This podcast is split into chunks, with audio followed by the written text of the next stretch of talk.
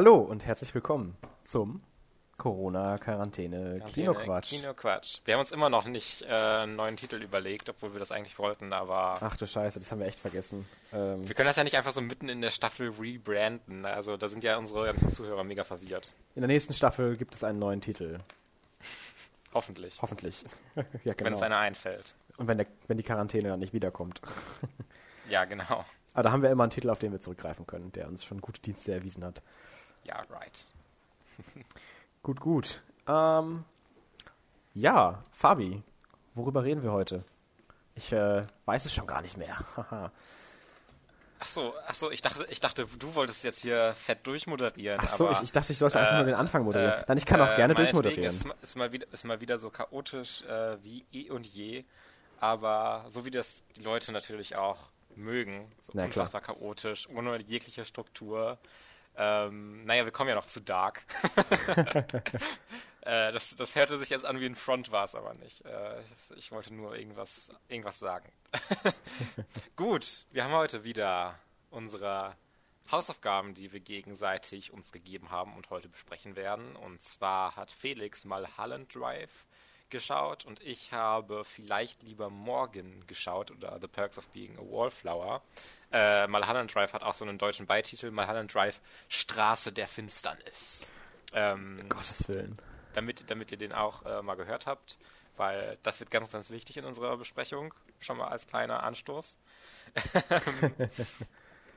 Danach kommt unsere erste Ausgabe unserer Dark Staffel 3 Besprechung, wo wir jede Woche eine Folge von der dritten Staffel Dark äh, etwas äh, strukturiert durchgehen, über einzelne Szenen sprechen, was wir glauben, wo es hingehen könnte, was uns gut gefallen hat, wo wir Fragezeichen haben, wo wir Redebedarf generell haben. Äh, das wird sich sicherlich so ein bisschen einspielen, wo wir das dann jetzt das erste Mal gemacht haben wie das genau abläuft und wie wir uns das beide so genau vorstellen, wie wir darüber die jeweilige Episode sprechen. Genau, wir haben uns und wie immer nicht so viele Gedanken gemacht, sondern stoßen ja, einfach mal alles genau. an und schauen dann, wie es funktioniert.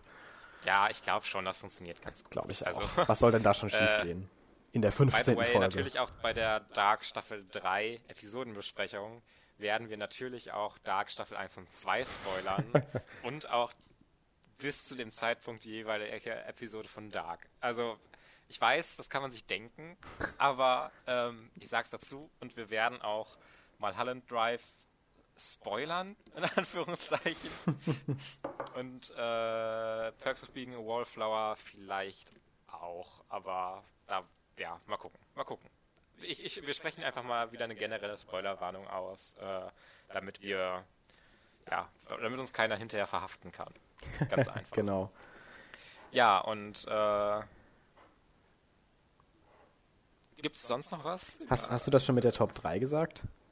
Achso, nee, äh, sprich das mal kurz an. Ja, also wir haben natürlich auch wieder eine Top 3 vorbereitet. Ähm, sind uns natürlich noch nicht ganz so sicher, wie gerade angesprochen, wie lange unsere Dark-Besprechung dauern wird. Nichtsdestotrotz wollen wir es wie immer schaffen, unsere Top 3 definitiv durchzukriegen. Und zwar ist es diese Woche die Top 3 Time Travel Movies of all time. Damit es ein bisschen zu Dark passt, auch vom, vom Tenor her. Und äh, ja, wir sind auf jeden Fall gespannt, wie weit wir da in der Hinsicht kommen und was da so für Filme auf uns zuschweben werden. Ja, genau, das machen wir einfach ein bisschen spontan. Ich glaube aber, dass äh, wir auch diese Top 3 noch heute ich, mit unterbringen können. also da bin auch. ich ziemlich zuversichtlich. Ich habe jetzt aus dem Kopf auch, wenn überhaupt, ein Thema in der sonstigen Runde, das ich noch ansprechen wollen würde und das war's. Und äh, ich habe auch eins. Aber das ist auch eins, was nicht so wirklich unter den Fingernägeln brennt, sondern auch warten kann. Ja, bei mir ist es genauso. Also, Sehr schön. Gut, dann lass uns doch direkt mal anfangen mit dem ersten Thema, Felix. Und zwar mit Mulholland Drive. Oh boy, oh boy, oh boy. Ähm, oh boy, oh boy. Soll ich vielleicht kurz umreißen, worum es geht, wenn ich es hinkriege? ja, gerne. Ich, äh, ich, ich, orientiere mich dabei auch an der offiziellen Beschreibung, weil sonst wäre ich, glaube ich, auch ein bisschen lost. Also es geht äh, im Kern der Geschichte um eine angehende Schauspielerin, die nach LA zieht und dort ja, ein Movie-Star werden will. Und äh, da darf sie wohnen bei äh, ihrer Tante oder im Apartment ihrer Tante. Die ist nämlich gerade nicht da. Die ist gerade, ich weiß nicht, beruflich unterwegs oder im Urlaub. Ich habe schon nicht mehr ganz vor, vor Augen. Und äh, kommt dann da unter und trifft eine mysteriöse Brünette, äh, die sich an nichts mehr erinnert, was vor ein paar Tagen passiert ist und auch nicht mehr, wer sie ist, was für einen Namen sie hat. Die hat halt äh, Amnesia. Und während die beiden so ein bisschen anbahneln und äh, auch sich aufmachen, um so ein bisschen dieses, dieses Mysterium um ihre Identität und warum sie jetzt da war und was mit ihr passiert ist, zu solven, ist gleichzeitig ein Plotstring äh, der des Filmmakers Adam Casher, der einen Film drehen will, aber da ein paar Probleme bekommt äh, im ja, Gewand der Hollywood-Mafia. Äh, es klingt schon ein bisschen willkürlich, ist es aber vielleicht auch gar nicht. Ähm, ja, und das sind halt so die, die beiden Main Plotlines des Films, unterbrochen von einigen, man möge behaupten, random Szenen auf den, auf den ersten Blick. Ähm, ja, und das, das alles kulminiert quasi hinterher in einer sehr, sehr melancholischen und unfassbar verwirrenden Geschichte. um das alles mal so grob zu umreißen, ich weiß nicht, ich habe mich bestimmt schon so ein bisschen verhaspelt. Ähm, Mulholland Drive, Fabian. Ja. Was glaubst du denn, wie ich den Film finde? Weil ich weiß, dass du weißt, was ich so für Filme so grob mag und was nicht. Und dass ich ja zum Beispiel auch bei Twin Peaks ausgestiegen bin, als es dann so crazy wurde. Ja, Ende von Staffel 1 wurde es dann so mega crazy. Eben, also. da, da bin ich schon ausgestiegen. Und ähm, nichtsdestotrotz. ich, glaub, ich glaube nicht, dass du den jetzt schlecht fandest, um ehrlich zu sein. Ich glaube, der hat dir zumindest rudimentär gefallen. Du wirst es nicht glauben, aber ich würde diesen Film in meine Top 50 setzen. Hey, das habe ich tatsächlich, glaube ich, auch gesagt, als wir den besprochen haben. Was ganz witzig ist.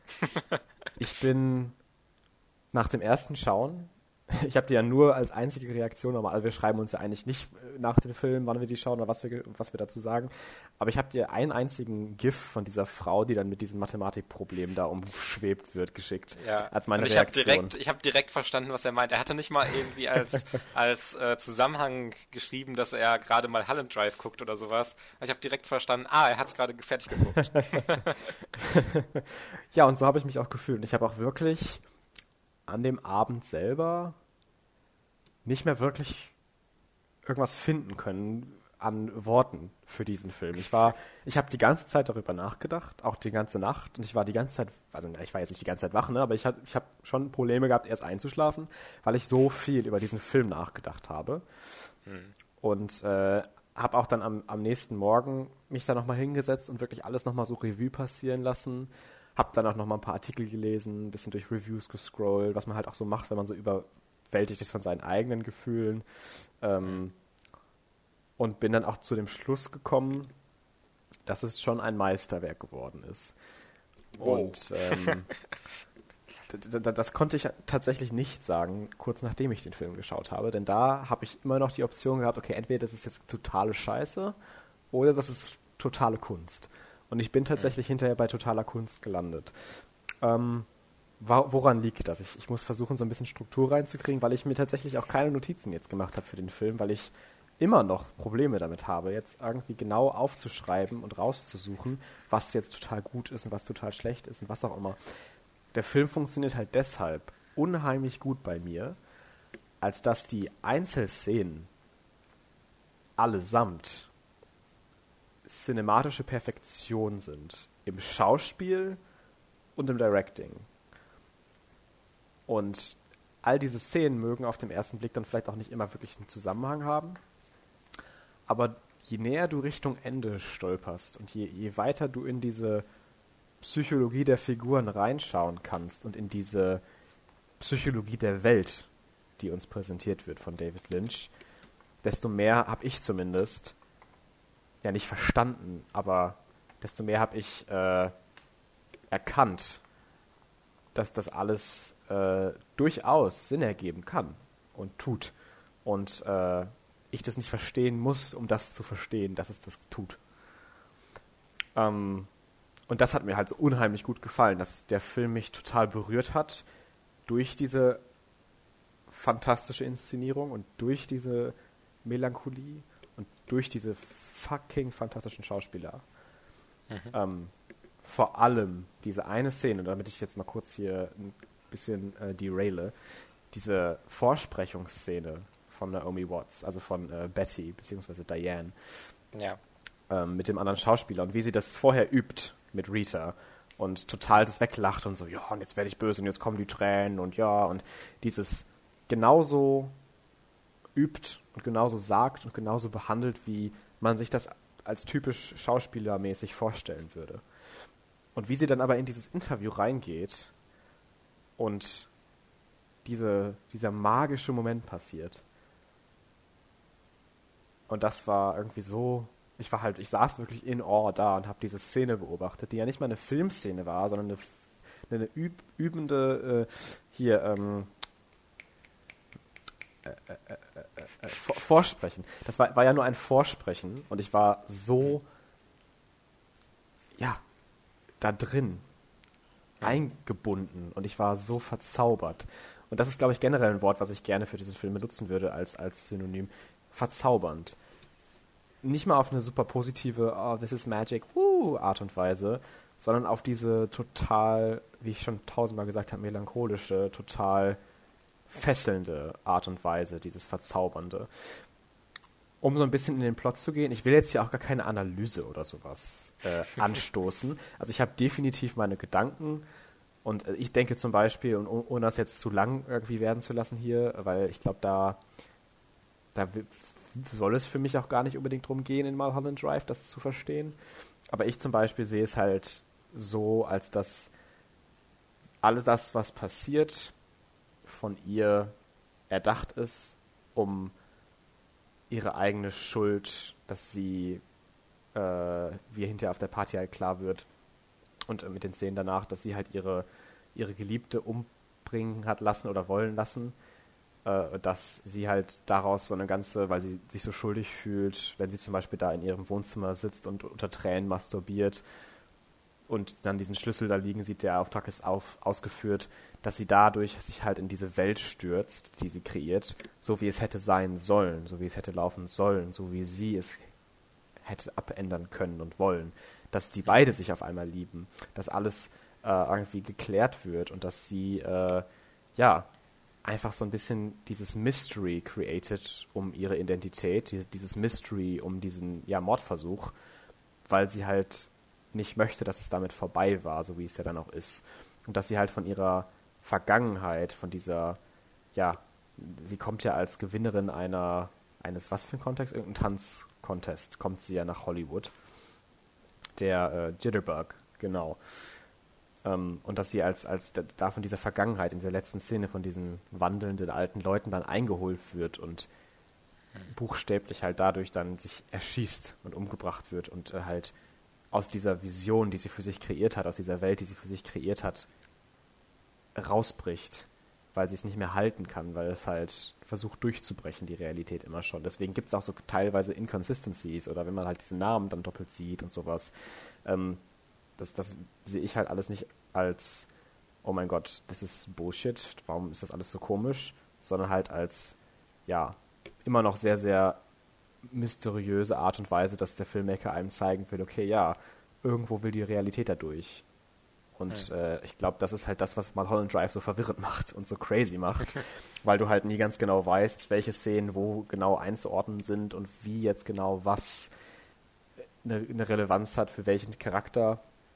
Aber wie gesagt, dadurch, dass ich halt diese Grundanalyse für mich persönlich halt, und das muss ja nicht richtig oder falsch sein, aber für mich persönlich halt habe oder hatte, nach einem Tag ungefähr, als ich dann darüber nachgedacht habe, hat das für mich halt alles genug Sinn gemacht, als dass ich halt sagen konnte, okay, das ist wunderbar.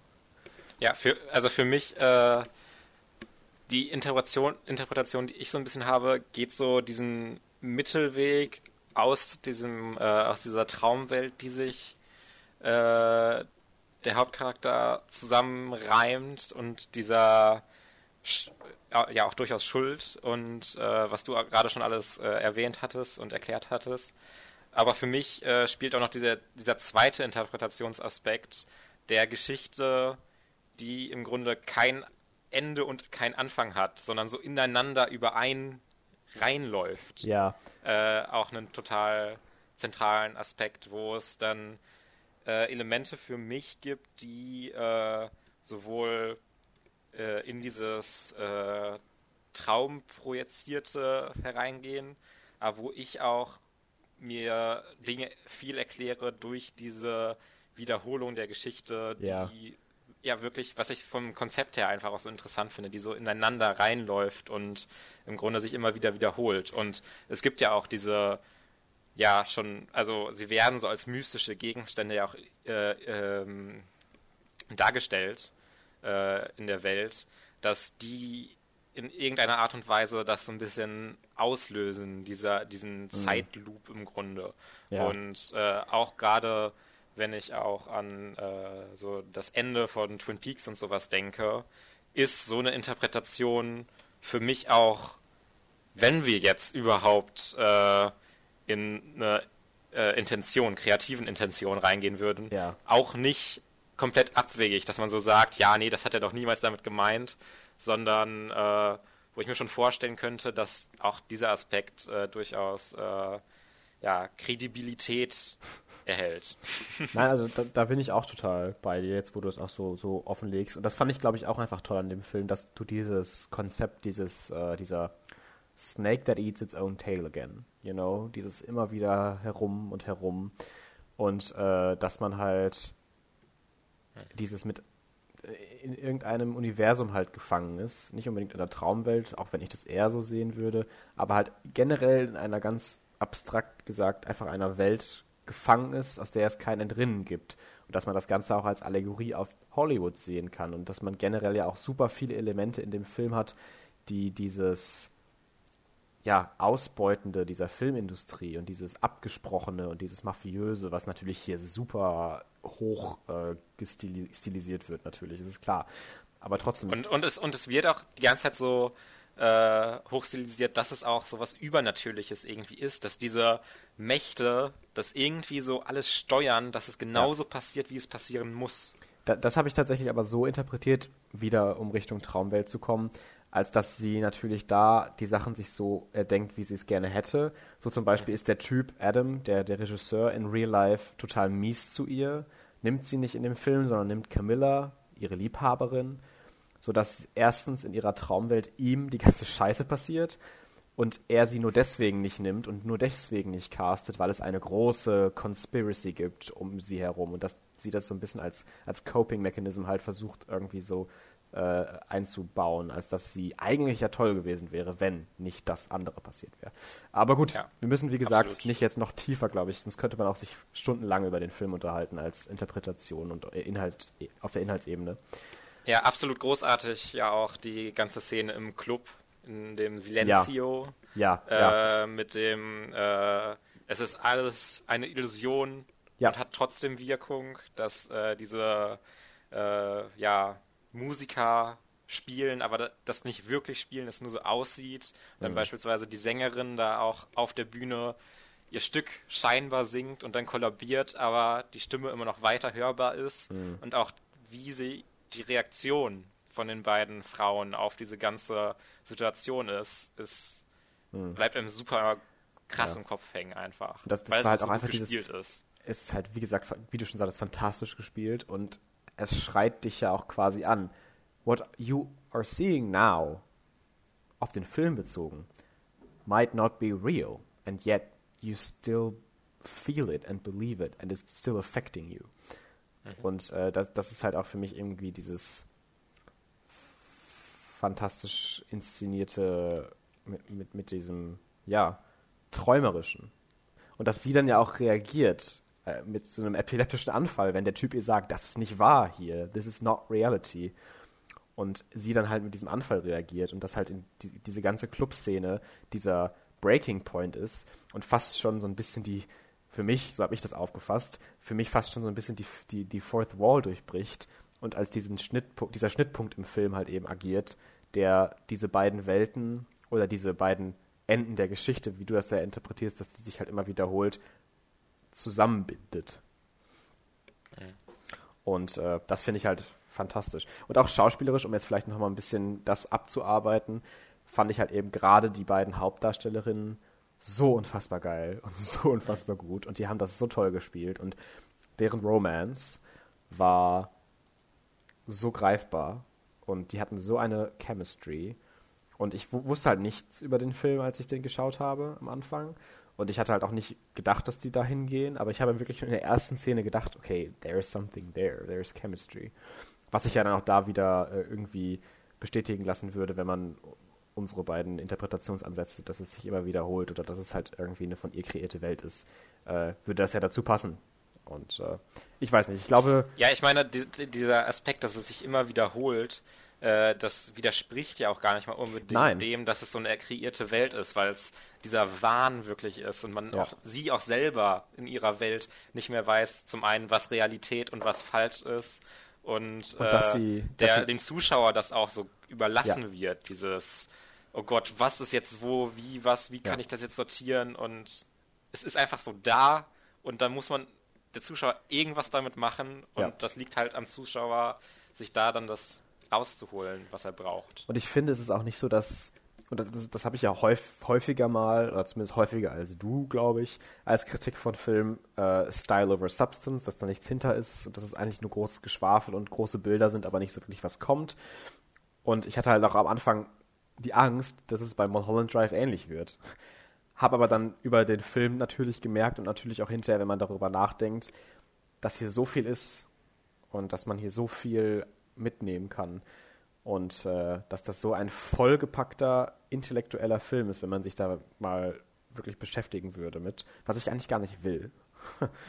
Weil ich will, ich, den, ich will den eigentlich so wirken lassen, wie er auf mich gewirkt hat. Und ich werde mir den noch häufiger anschauen, definitiv. Aber ich möchte da jetzt nicht in die Dissektierung irgendwie, Dissection, meine ich, äh, reingehen und irgendwie dann Termpaper drüber schreiben, weil das ist für mich nicht das, was dieser Zauber des Films ausmacht.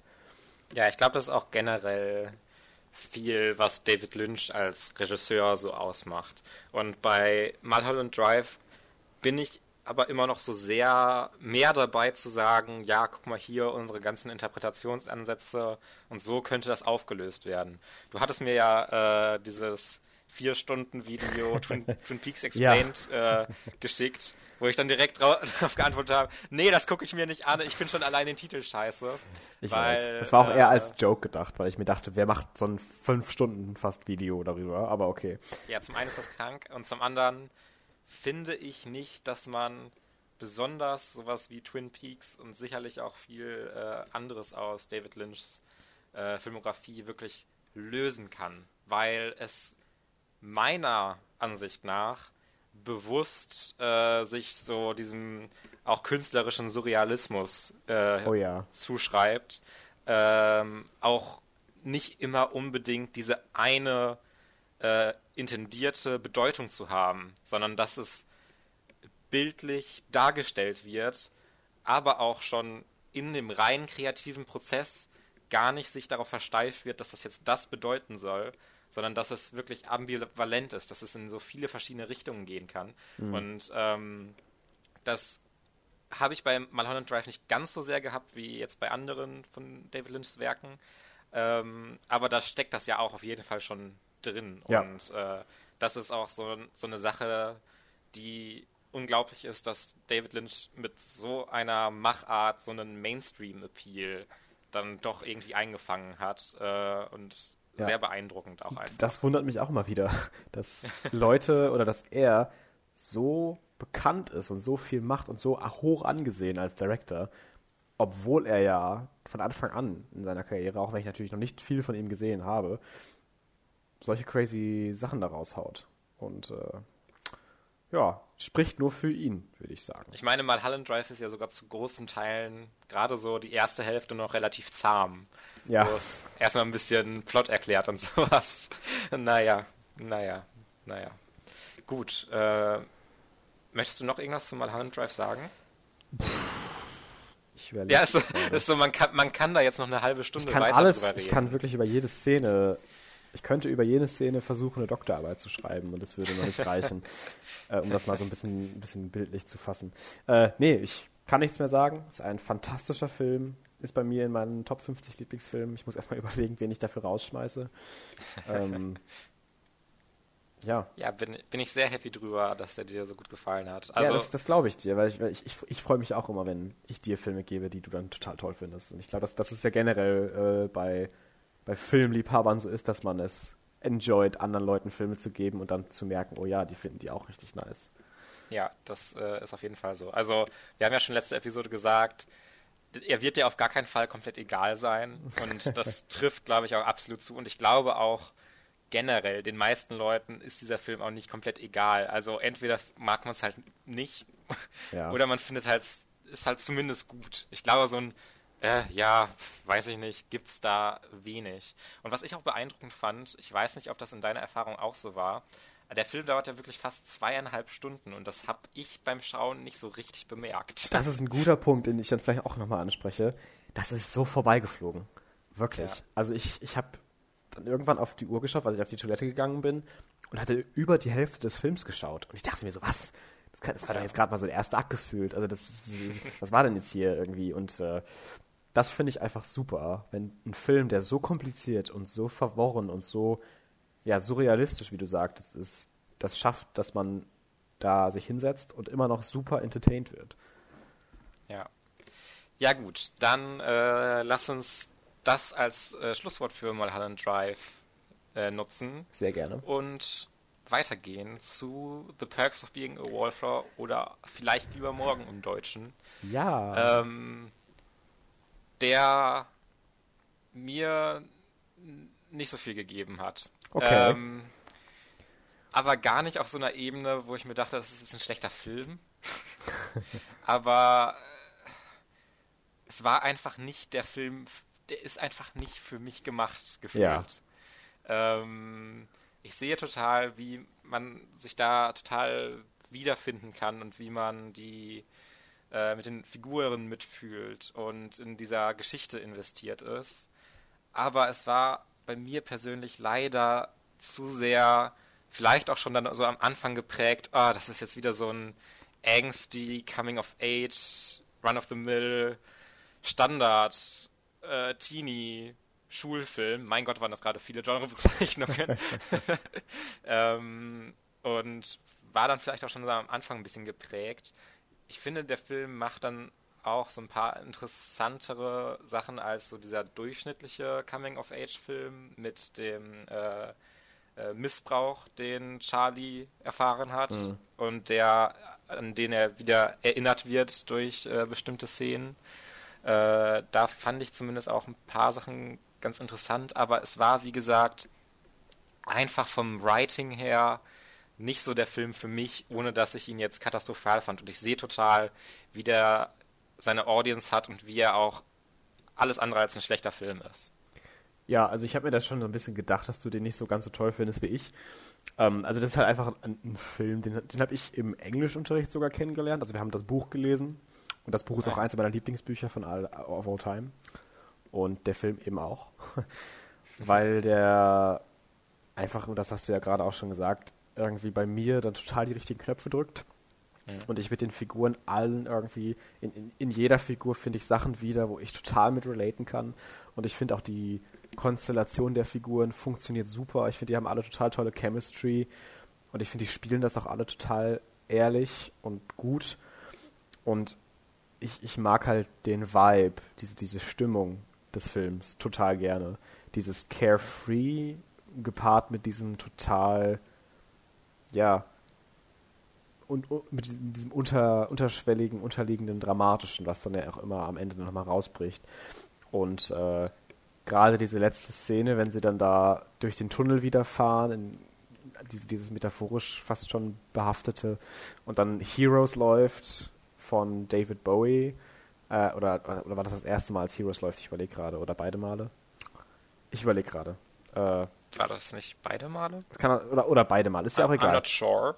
Auf jeden Fall, aber diese, diese Szene, gerade auch dann natürlich am Ende, mit dieser Musik, hat dann halt bei mir schon sehr, sehr viel ausgelöst. Und äh, ich habe auch wirklich viele Freunde, die den Film gesehen haben tatsächlich. Also es ist gar nicht mal so ein ungesehener Film, wie ich eigentlich erst gedacht hatte. Also immer wieder mhm. kriege ich dann irgendwie mit am Rande, oh ja, der Film ist grandios und finde ich super. Äh, und ich habe auch noch wirklich noch, noch niemanden gehört, der da noch nichts mit anfangen konnte. Äh, was jetzt nicht heißt, dass das nicht irgendwie valide ist, diese Meinung. Das will ich damit gar nicht aussagen. Ich äh, meine nur, dass äh, ich persönlich halt total viel davon mitnehme und den total toll finde und mhm. äh, den auch immer wieder schauen kann. Und auch äh, andere Freunde von mir auch super viel darin sehen und den noch, noch mal mehr mögen als ich teilweise. Ja, auch dieses, was ich sage, dieses, dass ich persönlich einfach nicht so viel damit anfangen konnte. Das ist jetzt auch kein irgendwie überzogenes, dass ich den eigentlich schlecht fand oder so oder also gar nicht wusste, was Leute daran finden, sondern es ist wirklich dieses ganz, ganz ehrlich gemeinte, es ist einfach nicht für mich. Ja, das, das, das ist ja auch super okay. Und äh, ja. kann ich durchaus nachvollziehen. Das will ich auch nachvollziehen. Und ähm, ja, ich weiß nicht. Ich äh, habe den ja auch in meiner Top 50 Liste, deswegen habe ich den dir überhaupt gegeben. Ähm, und das ist auch so einer von den Filmen, die ich auch nie da rausschmeißen wollen würde, weil die halt für mich persönlich so, so wichtig sind. Kann ich auch absolut verstehen. Also, ähm, ja, würde ich gar nicht groß widersprechen. Ich fand ja. äh, so vom Cast her, vor allem Emma Watson, fantastisch. Emma Watson ist ich halt finde, auch einfach super. Sie hat, finde ich, auch nochmal ganz viele Szenen auch so fast schon getragen. Äh, hm. Ich meine, vielleicht magst du das anders sehen, aber für mich war sie so der Performance-Standout in diesem Film. Ähm, sonst weiß ich gar nicht mehr so groß, was ich darüber sagen kann, um ehrlich zu sein. Weil, ja, ich glaube, es gibt auch nicht so viele Aspekte, über die ich jetzt noch reden will, mhm. äh, ohne mich zu wiederholen. Verstehst du? ja, ich, ich verstehe, was du meinst. Ähm, natürlich, ich, natürlich. Ich würde, ich würde äh, noch sagen, dass, äh, ja, Emma Watson definitiv einer der Standouts ich bin auch immer, und das will ich jetzt auch unabhängig von den Allegations and Personal Problems und sowas des, Schauspielers sagen, ich bin auch eigentlich ein großer Ezra Miller-Fan. Äh, in der richtigen Rolle. Und ich finde, das war eine Rolle, in der er funktioniert hat und ich mochte ihn auch sehr, sehr gerne. Und auch Logan Lerman hat für mich halt funktioniert, weil er halt, und ich glaube, das liegt auch daran, weil ich ja auch das Buch gelesen habe direkt davor, weil er halt Charlie ist.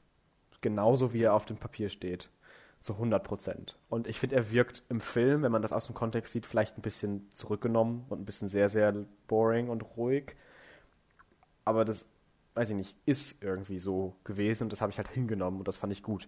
Und äh, deswegen habe ich da natürlich auch nochmal vielleicht ein bisschen andere Connection zu.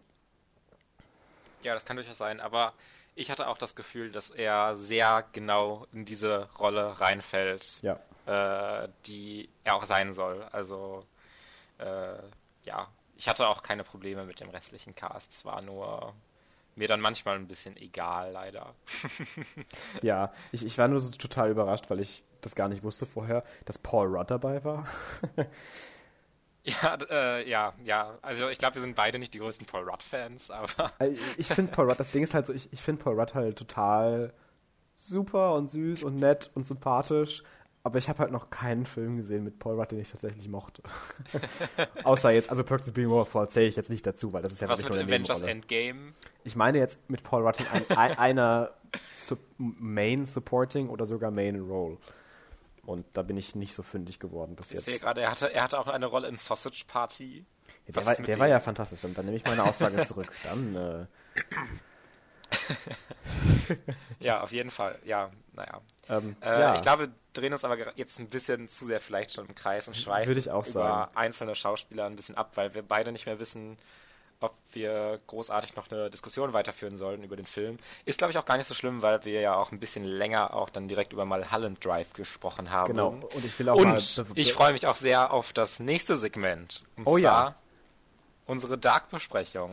Da freue ich mich auch sehr drauf, weil ich habe äh, Während ich die Folge geschaut habe, habe ich tatsächlich gar nicht mitgeschrieben, weil ich äh, mit meiner Mutter diese Serie auch schaue. Und ähm, habe dann aber mich hinterher direkt ans Handy gesetzt und direkt mal Notizen gemacht.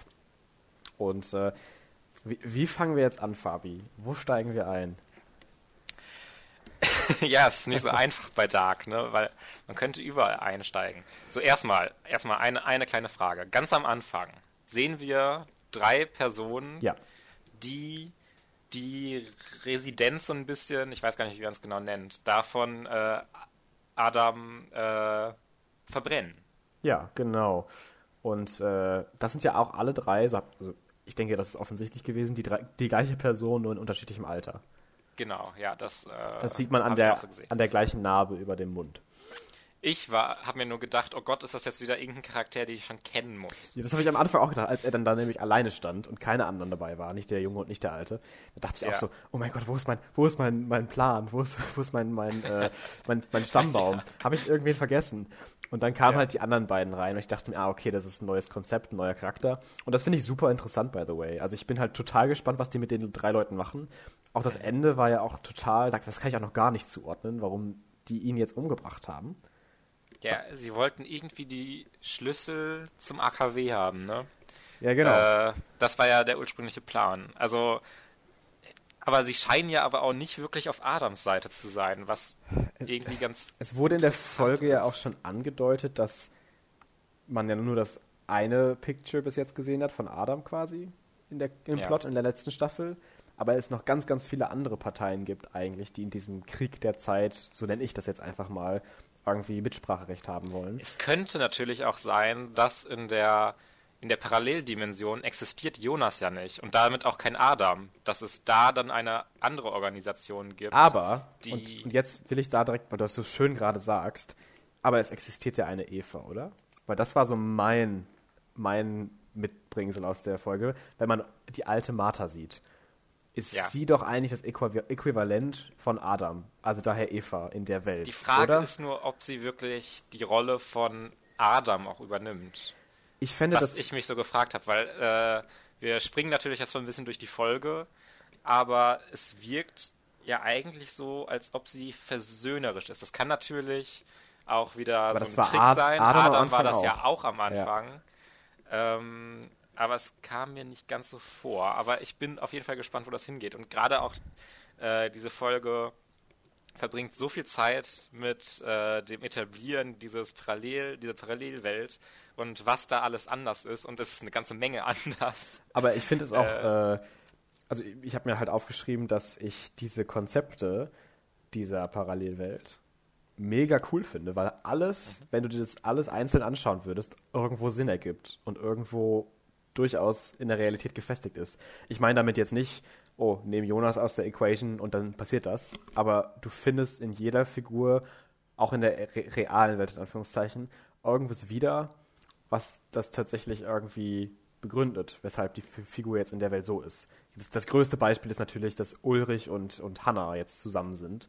Und, und dass äh, Ulrich literally jetzt nicht nur noch irgendwie mal eine Frau betrügt oder so, sondern mit allen Frauen in Winden zusammen ist. ja, ist halt wirklich so. Das, das, das quasi diese, und das, fand ich halt so toll an der ersten Folge, dass du halt so viele Szenenparallelen hast, wo ich, ja, wo ich ja. dann so direkt war, oh mein Gott, das ist doch die gleiche Szene wie in Staffel 1 oder 2 und das ja, halt nur mit nur anderen halt Figuren. abgeändert, mit anderen Figuren. Zum Beispiel, ja, gerade ja am Anfang diese, diese ähm, zwischen Magnus und wie sie, äh, ach, jetzt habe ich den Namen vergessen, aber diese ähm, äh, Sexszene, Elisabeth. Elisabeth. Nee, Franziska, Franziska. Nee, Franziska, Franziska ja, genau, Franziska. Genau. Äh, und ähm, sie dann hinterher aus dem Fenster klettern und sowas. ist ja alles schon so ein Recall an die erste, ja. äh, allererste Folge. Und die gesamte Staffel, äh, nicht die gesamte Staffel, die gesamte erste Folge der dritten Staffel, so rum, ich werde jetzt auch schon komplett verwirrt, äh, spielt ja auch im Grunde zu der Zeit, zu der auch die erste Folge der ersten Staffel spielt. Genau. Wo halt im Grunde gerade ähm, dieser rothaarige Junge, äh, ich habe mir den Namen auch notiert, ich, Erik, äh, ja. seit zwei Wochen vermisst ist und diese Ermittlungen langsam gestartet werden. Genau. Und ganz viele Charaktere sehen auch irgendwie anders aus oder äh, haben irgendwelche Verstimmungen oder sonst was, was sie in der anderen Welt anders hatten oder mhm. andersrum oder sowas. Und äh, ich bin sehr interessant, äh, interessiert, gespannt. Das Total. war, das war ein, ein, ein Wort, eine Wortneuschöpfung äh, mhm. einer, aus einer Mischung zwischen interessant und ich habe schon wieder vergessen. Mein Gott. Was, ich, was ich noch total interessant fand, ist, dass, äh, dass wir dann diese Pfarrerfigur sehen und man denkt im ersten Moment natürlich, wenn man sowas sieht, an Noah. Ähm, ja. Aber dann ist das Peter der in der ersten, oder in der normalen Welt der, der Arzt ist, ne? Ich glaube, der war Arzt. Ich glaube, der hatte eine Praxis. Und, äh, Ja, das kann sein. und da, da habe ich mich direkt gefragt, ist, ist er jetzt der neue Noah? Weil man weiß ja aus der ersten Staffel, dass Peter zusammen mit Tronte diese Leiche gefunden hat. Gott, wer war denn jetzt Tronte? Der Vater von Ulrich, der mit diesem Leberfleck auf der Stirn. Ach so, okay. Hast du, Okay, hast okay du, das habe ich, schon wieder- das hab ich schon wieder ein bisschen vergessen. die waren doch, meine ich, zusammen involviert ein bisschen in dieser Sache in dem Bunker. Das kann sehr gut sein, ja. Und jetzt frage ich mich halt, ob Peter Doppler der neue Noah ist. Oder gibt es gar keinen Noah oder gibt es halt ganz andere Verläufe in der Welt? Das war halt so die Frage, die ich mir dann direkt gestellt habe. Und Ja. ich könnte mir halt vorstellen, dass das nicht so ist, dass Peter eben einfach Peter ist, nur halt Pfarrer gerade. Aber die Frage ist auch irgendwo, warum sollte man ihn denn zum Pfarrer machen, wenn es so eine prominente und auch so eine beliebte Pfarrerfigur in der Serie bereits gibt? Hm. Und ähm, ja, da, da bin ich echt total gespannt, wie das dann da sich weiterentwickelt. Und ich meine, Noahs Storyline hat ja zumindest ihren Endpunkt in Staffel 2 gefunden. Er kann natürlich immer noch vorkommen, Ja. weil Time Travel Stuff und so. Hoffentlich. By the way, ist Noah so mit einer meiner Lieblingsfiguren gewesen. Ich war so Ja, ich kann mir auch, ich kann mir auch sehr gut traurig. vorstellen, dass er immer noch äh, vorkommt. Also, Ich, ich denke auch, dass jeder irgendwie nochmal vorkommen wird. Also allein mit diesen Alternate Universes und Time Travel Stuff und so, ähm, das wäre ja schon ein Waste, wenn man nicht irgendwie in einer der Folgen nochmal alle Figuren wieder sieht in ganz großen und was, keine Ahnung. Ähm, ab, aber der, der junge Noah, der lebt ja noch. ja, klar. Und ja. den fand ich tatsächlich in der letzten Staffel überraschend gut. Ich hatte nämlich erst in den ersten Folgen war ich so hin und her und wusste nicht ganz genau, was ich davon halten soll, eben weil ich den originalen, also den erwachsenen Noah so toll fand und so interessant. Aber je, je länger die, die zweite Staffel dann lief und auch gegen Ende dann vor allem, fand ich, hatte der junge Noah auch total den Appeal und hatte auch total den Charakter. Und deswegen bin ich super gespannt, was mit ihm so passiert. Den haben wir ja gar nicht gesehen, diese Folge. Ja, aber das, äh, ich könnte mir auch sehr gut vorstellen, dass da noch ein bisschen mehr kommt im Verlauf der Staffel. Oh ja. Aber es ist generell auch so, dass man wirklich, wie es halt bei Dark immer so ist, sehr viel mutmaßt und ganz viel auch wieder nicht zutreffen kann, was man mutmaßt. Es Ja. ist halt immer dieses Konstrukt irgendwie äh, aus ganz vielen verschiedenen Figuren und wie könnte was verlaufen. Und hinterher kann es theoretisch doch wieder alles so ganz anders sein und wieder anders verworren. Ja, Äh, ich erwarte nur irgendeine krasse Verstrickung aus, äh, du bist eigentlich das Kind von der Parallel-Charlotte, die mit durch die Dimensionen gereist ist und mit Ja. dem Vergangenheits-Noah noch ein Kind hatte, als er noch jung war oder sowas. Ich bin auch so, ich weiß nicht. Ähm, was ich Also ich meine, fand, das ist natürlich, das wird dann natürlich irgendwann schwer nachvollziehbar für den Zuschauer. Also Ja. mal gucken, ob sie das überhaupt so verstricken nochmal, weil wenn sie wirklich die Time Travel äh, Verläufe und Charakterverbindungen dann noch mit den Dimensionen kombinieren, wird es halt noch komplizierter. kann als ich mir fast nicht vorstellen. Ich glaube auch eigentlich nicht, aber es würde mich jetzt auch nicht überraschen. Es würde mich nicht überraschen, nee. Ähm, ich ich frage mich nur, also ich fand halt die zweite Staffel war noch besser als die erste, war fast perfekte Television. Aber es war wirklich an der Grenze zu, okay, ich verstehe es nicht mehr. Also ich habe alles, alles mitbekommen und habe alles verstanden irgendwie. Aber es war teilweise wirklich schon so kompliziert, dass du wirklich super aufpassen musstest. Und es hat auch sehr geholfen, dass ich die Serie zweimal geschaut habe. Ähm, und ich glaube, wenn man das jetzt alles noch mit einbinden würde, das würde halt echt zu viel werden. Ähm, klar kann die das auch wieder super hinkriegen, was ich auch glaube, wenn es denn überhaupt kommen sollte. Aber ich persönlich würde jetzt, wenn ich sagen dürfte, hoffen, dass es einfach so bleibt in Parallelwelt und dieser Welt. Ähm, was, Es, es ist auch natürlich so eine riesige Writing-Herausforderung, das irgendwie äh, befriedigend alles abzuschließen, dass der Zuschauer da ist und sagt, ja, das war jetzt ein gutes Ende, aber von dem, was man so an Rezensionen bisher gehört hatte, scheint die das ja zumindest im generellen Konsens ganz gut zu schaffen, die Staffel. Ja, und also da bin ich, ich dann wirklich mal sehr gespannt überrascht. drauf, wie es. Also es wirkt auf mich so, ich habe jetzt, ich habe mir natürlich keine Reviews wirklich durchgelesen. Ich habe halt dann die, die, die. Titel gelesen oder halt äh, ganz grob halt irgendwie die, die IMDb-Bewertungen und sowas natürlich. Ähm, und es scheint ja wirklich fast sogar die beste Staffel von der Rezension zu sein. Äh, oder mit. Und äh, da, da, da, bin ich halt einfach mal gespannt, wie es dann so wird. Weil ich, ich sagen muss, dass die erste Folge, auch wenn sie wie immer einfach dark toll war, dann doch schon so ein bisschen repetitiv wurde. Weil man das alles schon mal irgendwie auf eine andere Art und Weise gesehen hat. Und ich hoffe jetzt einfach, dass man das in den nächsten Folgen nicht mehr so merkt. Klar dürfen die noch gerne in dieser alternativen Realität sein, aber dieses mit, oh, diese Szene kenne ich schon, nur anders, hat in der ersten Folge noch super funktioniert jetzt. Mhm. Aber ich hoffe, dass sie sich da jetzt nicht so drauf verlassen in den nächsten paar Folgen. Und ich, ich glaube auch, dass sie davon weggehen. Das hoffe ich nämlich, weil. Ich gehe stark davon aus. Wie gesagt, es, äh, es wurde schon etwas repetitiv. Ja, was ja auch so ein Ding war, was ich die ganze Folge dann hatte, äh, auch schon sehr, sehr früh, weil, also wenn man Dark aufmerksam geguckt hat, ist man auf jeden Fall in seinen Zusammenhängen, die man macht, schon mal die ganze Zeit weit vor Jonas äh, voraus in seinen ja. Zusammenhängen, die er gerade schließt, weil er ist ein ja. bisschen dumbstruck die ganze Folge, was überhaupt nicht schlimm ist, weil äh, diese ganze Parallelwelt muss ja auch erstmal ein bisschen etabliert werden und ja. äh, da hilft es natürlich, wenn der Hauptcharakter dann auch nicht direkt alle Zusammenhänge richtig versteht. Ja. Aber was ich mich halt dann auch die ganze Zeit gefragt habe, wer ist Mikkel in dieser Dimension? Den gibt es wer doch nicht, oder? Mikkel? Also ja doch, also, gibt, ich mein, also Mikkel gibt es, aber nicht Michael Kahnwald. Das passiert deswegen, deswegen, deswegen war es mir auch sehr schnell klar, dass Mikkel nicht zurück in der Zeit gereist Weil ist. Jonas nicht existiert. Genau, aber es kann ja nicht niemand reisen.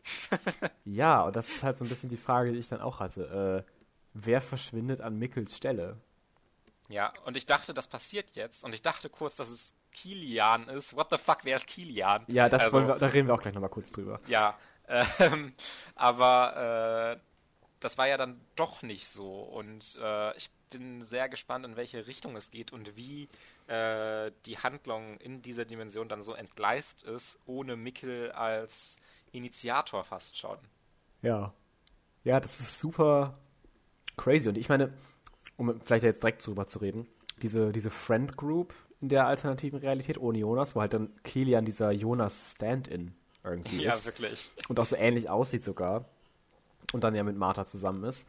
Was mich dann da aber auch so total äh, irgendwie dann gestrikt hat, ist ja, dass Bartosch nicht mit Martha zusammen ist. Weil eigentlich ja Bartosch mit Martha zusammen war, weil Jonas dann nicht da war. Mhm. Und das dann so kam. Aber Bartosch scheint ja hier, weil die Mutter schon gestorben ist, wahrscheinlich auch ein bisschen früher schon, ähm, total die andere Charakter, den, den anderen Charakter zu haben. Und ja. dass das auch was dazu beiträgt, eben, dass Martha dann nicht mit ihm zusammen ist, sondern mit diesem neuen Kilian. Und dass Bartosch irgendwie auch wahrscheinlich nicht involviert sein wird, so hart in diesem Time Travel Stuff oder was heißt hart, so ein bisschen äh, wie, wie zuvor in der Staffel äh, und ja. in der anderen Welt. Ähm, was ich noch sehr, sehr interessant finde, wo man nochmal drüber reden kann, ist das Ende der Folge, wenn äh, die ja. bei äh, bei, bei Jonas, also bei dem erwachsenen Jonas, äh, quasi dann sind, wo er an dieser Apparatur bastelt. Ne? Mhm. Und ähm, das wird ja dann das sein, eigentlich, wo die zweite Staffel quasi aufgehört hat mit ihm, dass er die Kinder mitnimmt zurück in die Vergangenheit. Und dass sie dann da ja, das, man kennt das ja auch, man weiß es ja auch schon, erwachsen werden und dann zu Sigmundus gehören. Magnus und, und äh, Dings. Hm. Es ähm, würde ja hier. von der Zeit auf jeden Fall passen. 1888 war es, glaube ich. Die Zeit, ja, die genau. eingeblendet wurde. Genau. Und das würde ja passen, dass sie dann langsam erwachsen werden und dann zu Sigmundus werden. Genau. Ähm, und das finde ich halt auch mega interessant, weil da war Jonas ja noch ganz normal. Aber es wurde ja in der zweiten Staffel gesagt, dass während seiner Experimente und während seiner Zeitreisen Adam quasi ja entstanden ist. Mhm. Also dieses vernarbte Gesicht und dass er sich den Namen an, angelegt hat und so. Ich könnte mir tatsächlich gut vorstellen, dass das, was parallel Martha zusammen mit, äh, mit Jonas macht, dass das irgendwie dazu führt, dass er zu Adam wird und auch zu diesem Mindset führt, mhm. das Adam hat, weil äh, Martha, Parallel Martha wirkt die ganze Parallel Martha ist so schön, aber ich nenne sie einfach mal so. Parallel Martha wirkt die ganze Zeit so sehr, sehr äh, als ob sie sich für etwas entschuldigen müsste, äh, dass sie äh, etwas fixt, Ja. irgendwas löst, Hm. ähm, was sie falsch, vielleicht auch falsch gemacht haben könnte. Es wirkte zumindest so sehr auf mich. Und es könnte in diese Richtung gehen, dass es was mit äh, Jonas äh, in 1818, 1888 zu tun haben könnte, Hm. äh, wie es dann in eine falsche Richtung gegangen ist. Ja. Könnte. Das kann ich mir auch vorstellen. Ähm, was ich aber noch interessant fand, ist, dass Jonas, also der erwachsene Jonas 1888, ja nicht dachte, dass sie überlebt hat. Aber Ja, Jonas ja, stimmt. eigentlich von ihr mitgenommen wurde und das wissen müsste irgendwie, dass es da eine Alternative gibt. Ist Das es also so, gedacht. dass die Parallelwelt den Zeitfluss nicht beeinflusst? Oh Müsste Gott. Doch, das müsste doch dann eigentlich so sein, oder? Das, es wird ja immer gesagt, ja, alles ist schon mal passiert und wird wieder passieren. Das war ja in den ersten zwei Staffeln auch consistently so. Aber jetzt scheint es ja so zu sein, dass etwas von außen dazukommt und dass etwas nicht mehr bereits passiert ist und dann einfach nur wieder passiert. Weil sonst müsste Jonas ja, der erwachsene Jonas, sich gedacht haben, oh Martha, schön, dass du auch wieder da bist. Aber ich wusste ja, dass du überlebt hast, weil ich ja, die, also, oder zumindest, dass du eine Parallelperson bist. Und er scheint ja Mhm. total von, von allen Wolken zu sein, gefallen zu sein. Und das finde ich halt noch super interessant und da kriegen wir bestimmt auch noch mehr Antworten, was das angeht. Das fand ich auch merkwürdig. Also, ich kann es mir auch eigentlich nicht so richtig erklären, warum das so ist. Ja. Also, ja, da bin ich nochmal gespannt, ob es da zu Antworten gibt oder finde, ob das einfach so ein weirder Moment ja. war. Ich finde, was die Serie aber gut macht jetzt, die erste, die erste Folge, ist, dass wir noch so viele wichtige Figuren gar nicht gesehen haben, jetzt in der dritten Staffel, und es nicht ja. so ist, dass du quasi wieder erstmal alle etablierst und da ist der, der, der, der, der, der, der, sondern dass du jetzt immer noch sagst, oh, ich will aber immer noch wissen, was mit der Person ist und was mit der Person ist. Das heißt, dass du mhm. immer noch dabei bist und immer noch denkst, okay, aber da kommt noch so, so, so viel mehr von anderen Figuren, die auch so, so wichtig sind. Claudia zum Beispiel oder ähm, hier ja Noah oder Adam und solche Leute. Mhm. Ja, also äh, wirklich sehr faszinierend. Ich freue mich total auf die nächsten Folgen. Ja. Ähm, Was ich, jetzt wo ich diesen, diesen, diesen Plan hier sehe, ähm, den du mir geschickt hattest, den, den, den, den Stammbaum, den du auch gerade Ja. hast, als Referenz, endet nicht auch in der zweiten Staffel es damit, dass Hannah in der Vergangenheit ist. Ja. Und sie dann Ulrich da verrecken lässt. ja, Der ja, sich ja. erst so freut, oh mein Gott, du bist da, und dann sie sich so sagt, nee, den kenne ich nicht. Und ja, ja, das, dieser das passiert doch, glaube ich, gar nicht ganz am Ende, sondern irgendwo in der Mitte. Aber das passiert Genau. auf jeden Fall, ja. Und Hannah flirtet doch dann in der Vergangenheit mit diesem einen Polizisten, Oh no. oder? So ein bisschen. Und- Kann sein. Und ich sehe jetzt hier auf der Kahnwald-Seite, Daniel Kahnwald ist ja dann der Vater von Ines. Und Ja. die hat ja Michael adoptiert. Ja. So, heißt es dann, dass Hannah, wenn sie mit diesem Daniel geflirtet hat, was ich mir gerade nicht, was ich gerade nicht ganz genau weiß, es kann auch sein, dass es Egon gewesen ist, ich bin mir gerade nicht ganz sicher. Aber wenn sie Oh mit Gott. diesem Daniel geflirtet haben soll, dass sie dann die Mutter ihrer Schwiegermutter ist? Aber es kann halt auch Also- sein, dass ich, dass ich falsch liege und dass sie mit Egon geflirtet hat. Das weiß ich gerade nicht. Dann wäre sie nämlich vielleicht, vielleicht die Mutter von Claudia. Was auch wieder voll abgefuckt wäre. Ja, ich fände aber, ja, weiß ich nicht. Ich glaube nicht, dass sie die Mutter von Claudia ist, sagen wir es mal so. Glaube ich nämlich auch also, nicht. auch wenn sie mit Egon geflirtet hätte, glaube ich es eher weniger, dass sie da reingehen. Aber mit der Mutter von Ines es könnte sein. Aber Und generell es ist so Ines- schwierig vorherzusagen, welchen Weg sie jetzt wirklich gehen damit. Und generell, was, Äh. was Ines angeht, ich finde, sie hatte immer so eine totale Relevanz. Ich meine, sie war aus diesem Foto rausgeschnitten aus irgendeinem Grund, was ich auch immer noch nicht so ganz verstanden habe. Und sie war irgendwie total distant zu der Family und da ist bestimmt irgendwas vorgefallen. Aber wir haben sie ja jetzt die ganze zweite Staffel, zumindest nicht in dieser Alter, Altersversion, nicht gesehen. Ja. Und ich bin halt mal gespannt, ob wir sie nochmal wiedersehen, so als relevanten Charakter. Weil ich, Ja. ich glaube halt schon, dass sie irgendwie noch eine Relevanz hat, die wir noch nicht wissen. Aber weiß halt auch nicht, ob die da nochmal hingehen würden. Wenn man jetzt einen Charakter nämlich eine ganze Staffel nicht gesehen hat,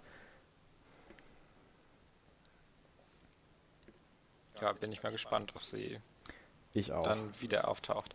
Ähm, vielleicht nochmal ganz kurz sagen, um diesen Plotpoint zumindest noch einmal kurz angesprochen zu haben, dass am Ende der Folge tatsächlich auch die Parallel-Freundesgang die Leiche von Mats Nielsen Oh ja. in, dem, äh, in dem Bunker da findet. Ja, und das, da, da kann ich noch so gar nichts mit anfangen. Ich auch so gar nicht. Ich weiß überhaupt nicht, in welche Richtung das jetzt Und generell auch diese ganze Bunker, Äh. Bunkersache und mit diesem Augenwegbrennen-Gerät Ja. aus der ersten Staffel, da bin ich auch nie so hundertprozentig hintergestiegen, was das alles sollte. Ähm, und Ja. ich bin da mal sehr gespannt, wie die das, das jetzt noch irgendwie da, dazu nehmen und dazu machen. Also- Eine Sache, oder nee, ich habe noch zwei Sachen, die ich ansprechen will, dann bin ich fertig. Einmal wollte ich noch sagen, dass ich das total witzig finde, dass Wöller zwar beide Augen hat, aber ihm jetzt ein Arm fehlt. ja, ja, genau. Und ich bin halt, ich, ich glaube halt, dass es einfach ein Running Gag ist mittlerweile. Und Ich einfach glaub auch so ein sowas. bisschen. Aber es kann natürlich immer noch sein, trotzdem, dass dieses Ereignis, weshalb ihm ein, äh, ein, ein Auge fehlt, beziehungsweise ein Arm, noch irgendeine Relevanz hat. Und auch irgendwas noch irgendwie wieder zu tun hat. Ähm, War es nicht auch so, dass Helge diese Verbrennung am Auge hat? Helge Doppler? ja, genau. Der hatte ja vorher, hatte der ja diese Steindings an der Seite vom, Gehör, kom- Ja. vom Kopf. Und jetzt ist Ja. sein Auge ja weg. Und da, Ja. da, dass da auch irgendwie nochmal was anders läuft. Und das irgendwie auch nochmal, ja, nochmal wichtig wird. Äh, Und das, was ich auch noch super wichtig glaube, oder glaube, was noch super wichtig wird, ist das Kind von Hannah in der Parallelwelt, dass sie ja jetzt schwanger ist. Ja, das wird hundertprozentig noch wichtig. Und, es war äh, schon dieser Moment, wo sie wirklich hochschwanger da steht. Ja. Und sich so denkt, ja, das ploppt da ja gleich raus, das Ja. Baby.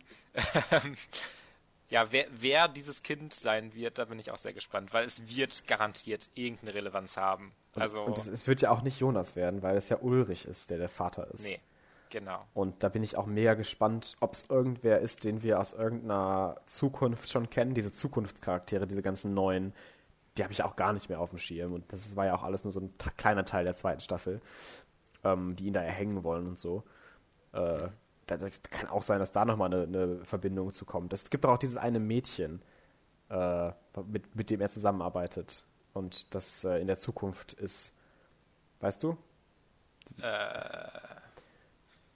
Die, Ich weiß, ich weiß nicht, wen du meinst, aber Ja, ist, glaube ich, auch nicht so schlimm. Da wissen wir auch noch nicht, wer sie ist. Und das ist bestimmt auch noch mal irgendeine, die, die, die wichtig ist oder die, die relevant ist.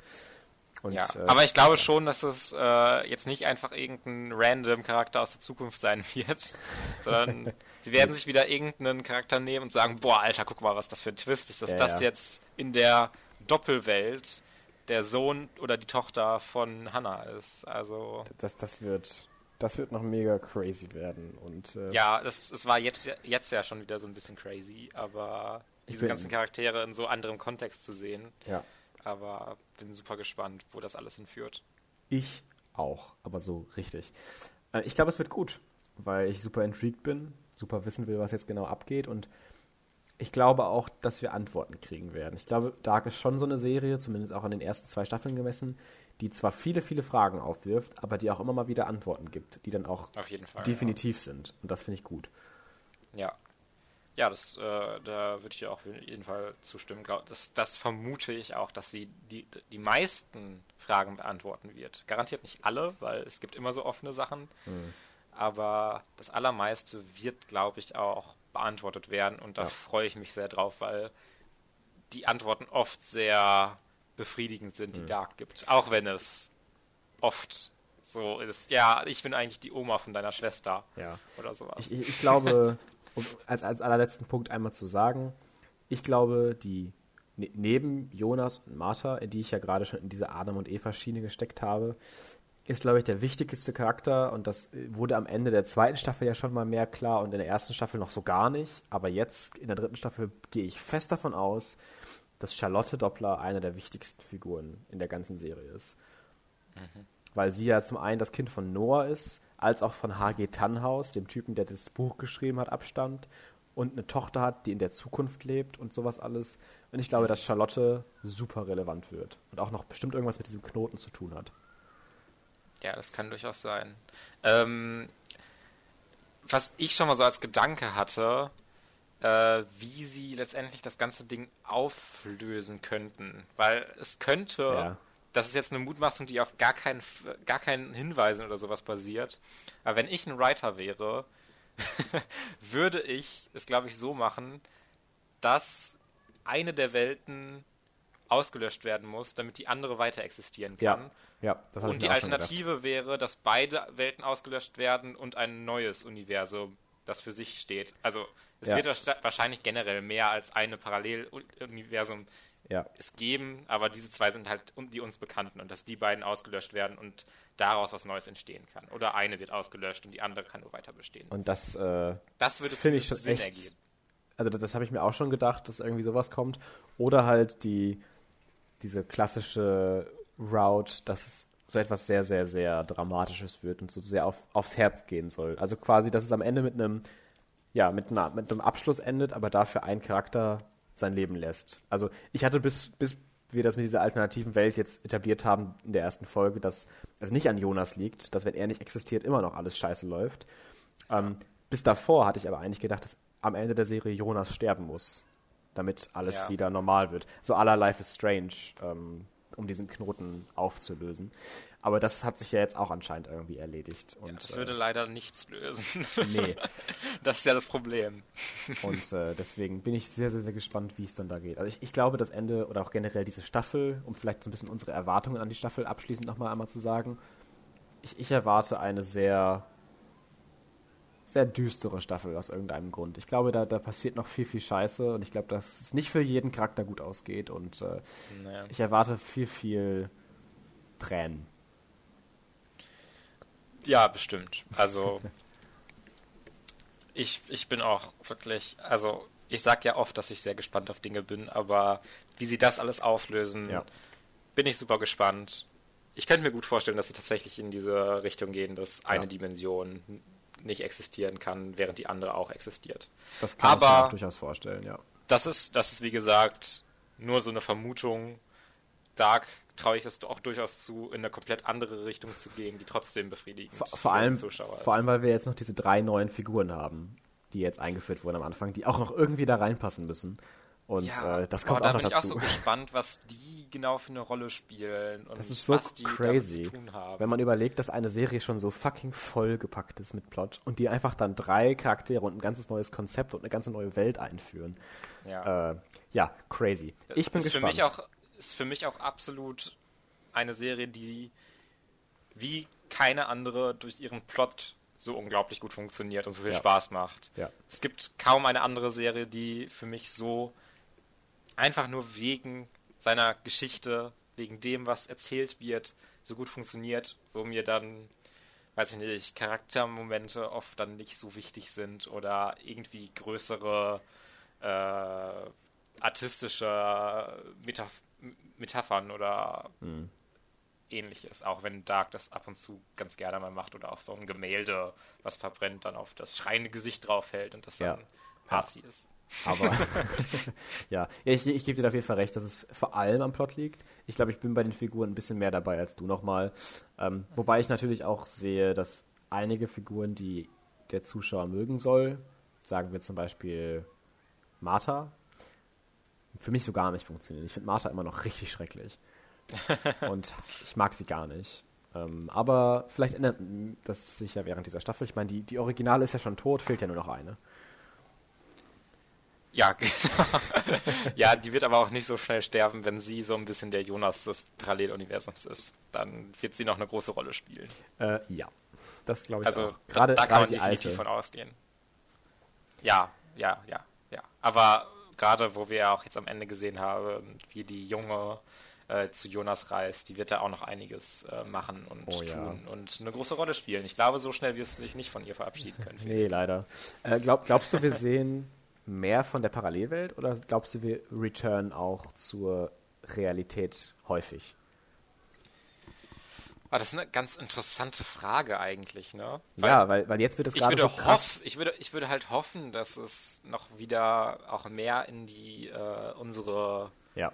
eigentliche Welt, die wir schon kennengelernt haben, geht. Aber ich würde vermuten, dass es schon sehr viel Zeit in der Parallelwelt äh, ja, vonstatten gehen wird. Also ich hoffe halt auch, dass wir häufiger in der Realität sind, weil da einfach für mich dieser, also klar, einfach weil sie ja schon länger existiert, die Figurenentwicklungen viel, viel interessanter sind, was jetzt so passiert, dass Charlotte jetzt in der Zukunft ist, dass Katharina jetzt in der Vergangenheit ist und diese ganzen Sachen, ne, dass, dass äh, Jonas die ganzen Kinder mitgenommen hat und damit jetzt Sigmundus wahrscheinlich irgendwie wann gründet. Ich kann mir übrigens auch total vorstellen, dass wir sehen werden, wie Adam sich verbrennt und diese Narben bekommt oder diese, diese Zeitunfall oder sowas. Ich denke mir schon, dass, dass, dass wir das definitiv irgendwie zu Gesicht bekommen könnten. Ja, das könnte durchaus werden. Was ich auch noch äh, stark fand, was auch dafür sprechen würde, dass sie nicht immer so eine Folge in einer der Welten machen müssen, ist, dass es visuell und äh, ja, schon einfach visuell so stark abgetrennt ist, auch diese Parallelwelt. Dass gerade ja. diese Außenshots, dieses sehr neblige, mhm. etwas außerirdische, andersartige fast schon haben. Und dass sie alle ja auch, auch einen anderen Look haben, ne? Also das kommt ja dazu. Natürlich, alle haben noch so einen anderen Look. Die sehen alle so ein bisschen, ich fand sie ein bisschen edgier. Die mhm. haben alle sehr viel schwarz irgendwie an und sind nochmal mhm. noch mal darker, verstehst du? ähm, und was ich dann aber auch schon wieder ganz clever fand, war dann auch, dass irgendwie das Datum dann so gespiegelt eingeblendet wird, wo wir dann in der Parallelwelt sind und sowas. Wo ich mir dachte, ja, okay, dann da kann man schon erkennen, wo, wie es gerade wo spielt. Mhm. Und dann kann man auch in einer Folge zwischen den Welten ein bisschen springen, ohne dass es. Also es wird schon definitiv komplex, wenn man das macht. Aber Mhm. Man kann dem Ganzen, glaube ich, dann immer noch folgen, ja. sagen wir es mal so. Ich, ich, ich fand es ganz witzig, ich habe ein Meme auf Instagram gesehen, dass äh, diese drei Staffeln dann so gegenüberstellt. Staffel 1, oh look, what, imagine what our parents would be like when they were young. Staffel 2 ja. Staffel zwei war dann so, okay, so your daughter is your mother? Und Staffel 3 dann einfach nur so ein, ein fettes Fragezeichen. What? ja. ja, es ist, ich liebe es ein bisschen. Es ist schon, äh, schon toll. Ich kann das total ja. verstehen. Also ich, ich kenne halt auch viele Freunde, die die Serie angefangen haben und nach drei, vier Folgen abbrechen. Ja. Und das kann ich total nachvollziehen. Ähm, ich würde ja immer sagen, staut wenigstens die erste Staffel zu Ende. Ähm, dann weiß man nämlich definitiv, ob man es mag oder nicht. Ähm, aber ich kann das total nachvollziehen, dass Leuten das einfach viel zu viel ist. Und das ist es ja auch. Aber ja. Äh, wir lieben es und das finde ich gut. Ja, ich, ich liebe es auch so sehr, wie, wie drüber es ist und wie alles irgendwie ineinander verwoben ist ja. und diese Verbindung jetzt noch besteht. Das äh, mag ich einfach sehr gerne. Und die, wo wir auch noch gar nicht so drüber gesprochen haben, äh, die Cinematography ist ja auch einfach so on point. Für so eine deutsche Serie ist das sowas, was ich gar nicht erwarten würde, und ich dass finde da auch, Kameraarbeit und Cinematography super sind, aber es ist so. Und das neue Intro ist auch fantastisch. Ich finde, ich habe das mit, mein, hab ich mit meiner Mutter danach noch gesagt, weil wir sind so, also normalerweise überspringe ich halt gerne Intros von Serien, also natürlich nicht das erste Mal, aber dann nicht immer. Aber wir beide schauen immer das Dark-Intro durch. Jede Folge. Weil es einfach so schön ist. Und sie, sie sagt auch immer wieder, nach, nach jedem Mal, also sie wiederholt sich dann, aber finde ich gar nicht so schlimm, äh, dass, dass es ja Kunst ist so richtig. Und das stimmt, stimmt ja auch irgendwie. Also es ist halt mega, mega cool. Und ich finde, dass das Intro der dritten Staffel das Schönste ist und das Beste. Mhm. Ja, da weiß ich nicht so hundertprozentig, ob ich das sagen würde, aber es hat auch, finde ich, mehr Farbe ja. an vielen Stellen als die anderen Intros. Ja. Äh, was und, ich äh, generell ganz gerne mag bei einer Serie, die Dark heißt. ja, was man auch nicht vergessen darf, ich, ich weiß, dass, dass das vielleicht in dieser ersten Folge noch gar nicht so zum Tragen kam, aber ich finde, das ist halt auch einfach ein fantastischer Cast ist. Mhm. Der, wenn ich mir jetzt auch hier diesen, diesen Stammbaum anschaue, der ist so fantastisch gut gecastet und der so verdammt gut es schafft, irgendwie zu agieren in diesem ganzen Wirrwarr. Mhm. Und äh, das gefällt mir auch richtig, richtig gut. Also ich, klar, es gibt so ein, zwei, in Anführungszeichen, Weaklings, wo man sagen würde, okay, da merke ich jetzt schon sehr stark, dass du schauspielerst. Zum Beispiel jetzt irgendwie bei Magnus merke ich das ein bisschen. Jetzt, ja. oder, oder auch bei, äh, bei Martha ein bisschen, aber nicht ganz so extrem. Aber ansonsten finde ich, äh, selbst auch die Kinderdarsteller, also von Mikkel oder auch von, äh, von Helge in den letzten zwei Staffeln, der Junge, ähm, mhm. fand ich fantastisch. Und auch äh, andere Standouts, wie zum Beispiel Claudia oder Noah oder auch äh, Sind halt wirklich gut. Oder Katharina ist auch eine meiner Lieblingsfiguren. Und Ulrich, die beiden. Ja, ich hätte also lange Zeit nicht gedacht, dass es so eine Serie wie Dark in Deutschland produziert überhaupt geben könnte. Ja. Und dann gab es sie und ich habe mich sehr gefreut und das ist einfach super. Es ist halt auch wirklich so total up my alley. Dieses Mystery, Crime und dann noch so Sci-Fi mit drin. Ist halt so perfekt. und dann auch noch Deutsch. Ja, ja. Ja, Deutsch ist auch noch so genau up, up your alley. Ja, ja. Wie der Amerikaner sagt. Gut. Sollen wir uns mal langsam von Dark wegbewegen? Wir haben schon richtig lange über Dark geredet. Können wir sehr gerne Hätte machen. Ich gar nicht erwartet. Aber es hat sehr viel Spaß Ähm, gemacht. Äh, ja, vor allem, weil, weil, weil wir das Also- ja nie so machen konnten in dieser in diesem Format, beziehungsweise auch privat in den letzten zwei Jahren, oder letzten drei Jahren, als die Staffeln rauskamen jeweils, äh, weil man natürlich aus einer ja, eine andere Geschwindigkeit hat beim Schauen und Ja. dann auch immer einfach nur schreibt, boah, so eine tolle Folge und so, yo, mega nice. Aber wir haben uns ja fast nie über irgendwelche Plot-Details unterhalten. Das finde ich gerade mega interessant. Genau. Ich hatte dir nur irgendwie mal geschrieben, äh, dass ich auch nicht glaube, dass es irgendwas lösen würde, wenn Jonas stirbt. Und das Ja. wurde dann auch sehr schnell wieder aufgegriffen von der Serie. Ja. Und äh, ich konnte das aber auch an dem Zeitpunkt gar nicht so richtig erklären, woher ich das glaube. Und äh, zumindest nicht irgendwie äh, konstruktiv argumentieren, sondern es war so, Es war ja, nee, das einfach- das. Es war einfach deswegen schon wahrscheinlich, weil du mitten in der Serie quasi bist und da schon dieser Ja, Plot ist, dass das Jonas nicht existieren soll. Und das wird dann wohl kaum noch anderthalb Staffeln weitergetragen als die Lösung. Ja, aber ja, trotzdem. Also klar, es ist jetzt nicht so, dass ich die absolute Revelation hatte und äh, alles verstanden habe und äh, Dark durchschaut und sowas. Natürlich war das jetzt nicht der krasseste Twist-Vorherseher oder sowas.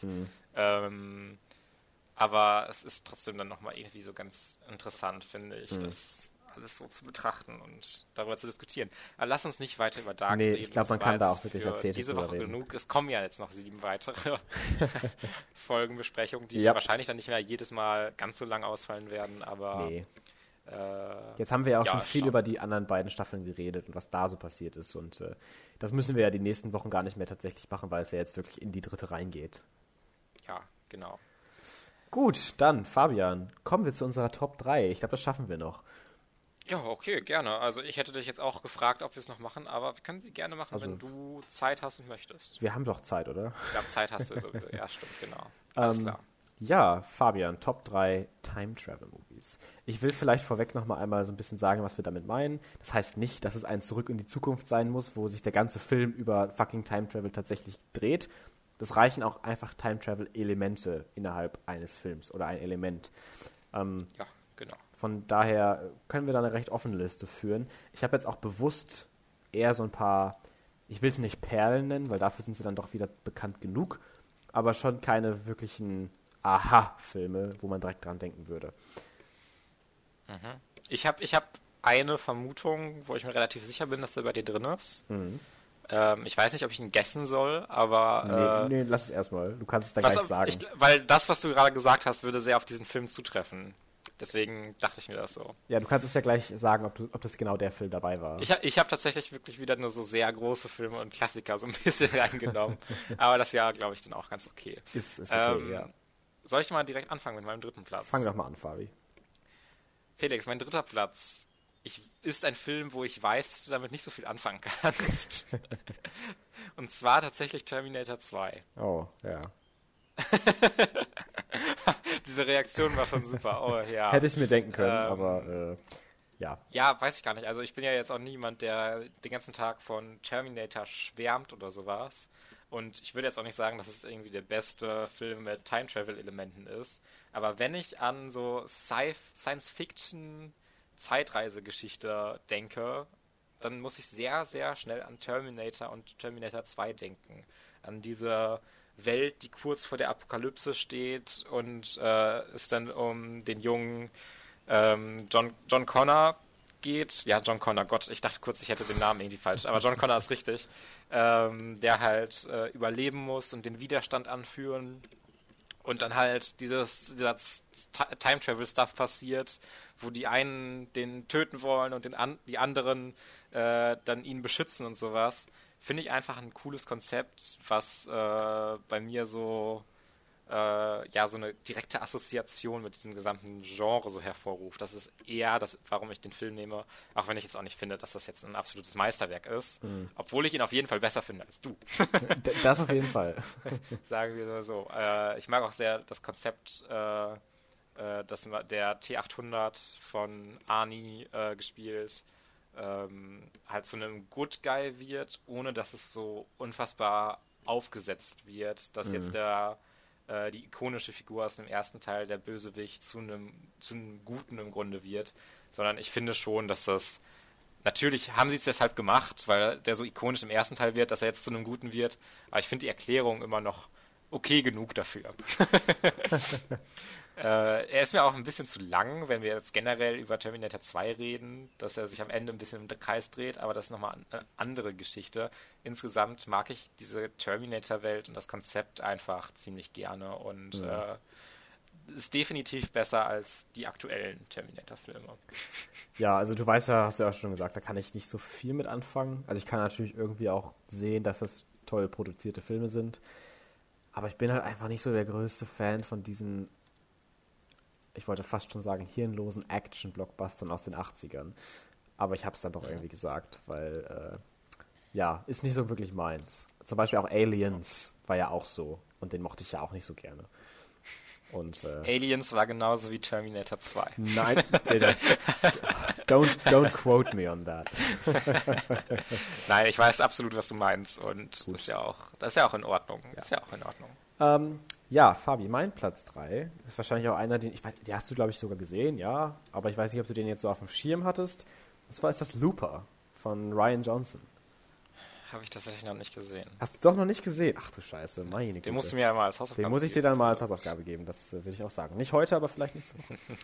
ähm, ja, Looper ist äh, ein Time-Travel-Crime-Movie, äh, der darum geht oder darüber handelt, dass äh, ein Zeitreiseagent aus der Zukunft zurückreist und ein Kind finden will und ermorden will, den sogenannten Regenmacher, der in seiner Zukunft die ganzen Time Traveler ermordet. Und das will er halt verhindern, indem er das Kind umbringt. Und die Frage ist halt bei dem Film immer irgendwie, ah, wer ist es denn und gibt es den überhaupt und wer findet ihn und kann er das überhaupt ändern und es gibt fantastische Sequenzen, die das zeigen. Zum Beispiel gibt es diese eine Szene, wo von diesem einen Mafia-Boss, dieser einen Time-Travel-Agency-Typen, äh, einem seiner Mitarbeiter war das, glaube ich, eine Lektion erteilen will und ihn dann halt wirklich in der Gegenwart Finger abschneidet, sodass das zukünftige Ich dann auf einmal sieht, oh mein Gott, wo ist mein Finger hin? Und dass es halt so weitergeht von wegen erst Finger, dann wird er verbrannt, dann wird er erst irgendwo erstochen, dann verliert er seine Beine auf einmal. Und dass du das halt alles siehst, nicht aus der Perspektive der Gegenwart, wie das tatsächlich gemacht wird, sondern aus der Perspektive seines zukünftigen Ichs, wie er dann die Straße langläuft und dann bei sich merkt, dass er sich total verändert und überall sind auf einmal Narben und ja, fantastisch. Und äh, ist ein total toller Film, der mir immer wieder Spaß macht und deswegen auf meiner Platz 3. Ja, auf meinem Platz 3. Habe ich, habe ich auch immer noch mein Interesse dran, durchaus den zu sehen, aber weiß ich nicht. Hatte ich dann meistens irgendwie noch Lust auf eher einen anderen Film oder sowas. Ich weiß ja. nicht genau, woran es liegt, dass ich den noch nicht gesehen habe, aber werde ich irgendwann mal nachholen. Irgendwann. Spätestens, wenn du ihn mir als Hausaufgabe gibst. Spätestens dann, genau. Äh, ja, ich habe hier wirklich total die Klassikerliste. Merke ich wieder jetzt nochmal, wenn ich sie so durchgucke. Aber für mich auch ein essentieller Time-Travel-Film ist Groundhog Day. Und täglich ah, ist das Murmeltier. Aber den hätte ich auch fast mit reingenommen. Der ist so toll. Ja, der ist wirklich. Also, ist, ist ja gar nicht irgendwie, als ob das der mega komplexe äh, Time-Travel-Film ist mit einer unglaublichen Handlung oder sowas. Aber er macht so diese, diese, diesen Bill Murray-Film-Stick hm. irgendwie so gut, dass er dass man so gerne bei diesen Charakteren ist und sich darum kümmert, wo sie hinkommen und wie er aus diesem, äh, aus diesem Szenario irgendwie ausbrechen kann, dass er immer wieder denselben Tag erlebt. Ich glaube, ich muss jetzt nicht den Plot nochmal von nee. und täglich gesagt mit dir zusammenfassen. ich glaube, den kennt jeder eigentlich. Und, und da geht es ja auch nicht so wirklich viel, wie du ja schon sagtest. Das ist ja jetzt genau. nicht so das super Verworrene. Das ist total dieses, ja, das ist halt einmal passiert und jetzt wissen wir, was passiert. Und, äh, ja, und es ist auch gar nicht so, dass er sich so, dass das so zu krasse Tragik oder sowas auslöst, mhm. sondern es, er zeigt auch sehr viel, wie viel äh, Spaß er auch durchaus hat und glücklich ist. Ja, und das wollte ich gerade sagen. Zumindest für kurze Zeit mit diesem Szenario. Die, diese Charakterentwicklung ist halt so super dargestellt und dieses, wie er sich dann da am Anfang so erstmal mit anfreunden muss und hinterher dann da total drin aufgeht. Und äh, versucht dann hinterher auszubrechen und diese ganzen Sachen, äh, ist schon ziemlich gut. Und äh, ja, deswegen, der ist auf jeden Fall in meinen Honorable Mentions. Äh, hätte ich auch fast mit reingenommen. Toller Film. Ja, äh, möchte ich auch gar nicht mehr, mehr drüber sagen. Sondern lass uns doch direkt zu deinem Platz 2 kommen, Felix. Mein Platz 2 ist ein Film, den du, glaube ich, auch noch nicht gesehen hast und den ich dir auch auf jeden Fall nochmal als Hausaufgabe geben kann. Oder du überrascht mich jetzt und hast ihn schon mal geschaut. Und zwar ist das About Time. Aber das, das, das war der Film, wo, an den ich gedacht hatte. Hast du das ist alles gesehen? eine Frage der Zeit. Nee, habe ich nicht. Aber ich okay. wusste, dass der dir viel bedeutet. Ja, äh, das ist nämlich auch so. Ähm, es ist einfach ein wunderschöner Film mit total toller Chemistry zwischen den Schauspielern und einfach so einer total willkürlich gewählten Grundprämisse, nur damit du einen tollen Rom-Com-Drama-Movie machen kannst. Und der funktioniert halt super toll. Und ich kann da gar nicht mal so viel zu sagen und ich will da auch gar nicht so viel vorwegnehmen, weil das auch anders als Looper finde ich, ein Film ist, den man so experiencen muss und wo man sich so ein bisschen drauf einlässt. Und der halt einen dann total mitreißen kann, wenn man möchte. Und wenn das passiert und klappt. Und mhm. deswegen würde ich sagen, ist About Time einfach witzig, berührend und tatsächlich auch ziemlich clever geschrieben.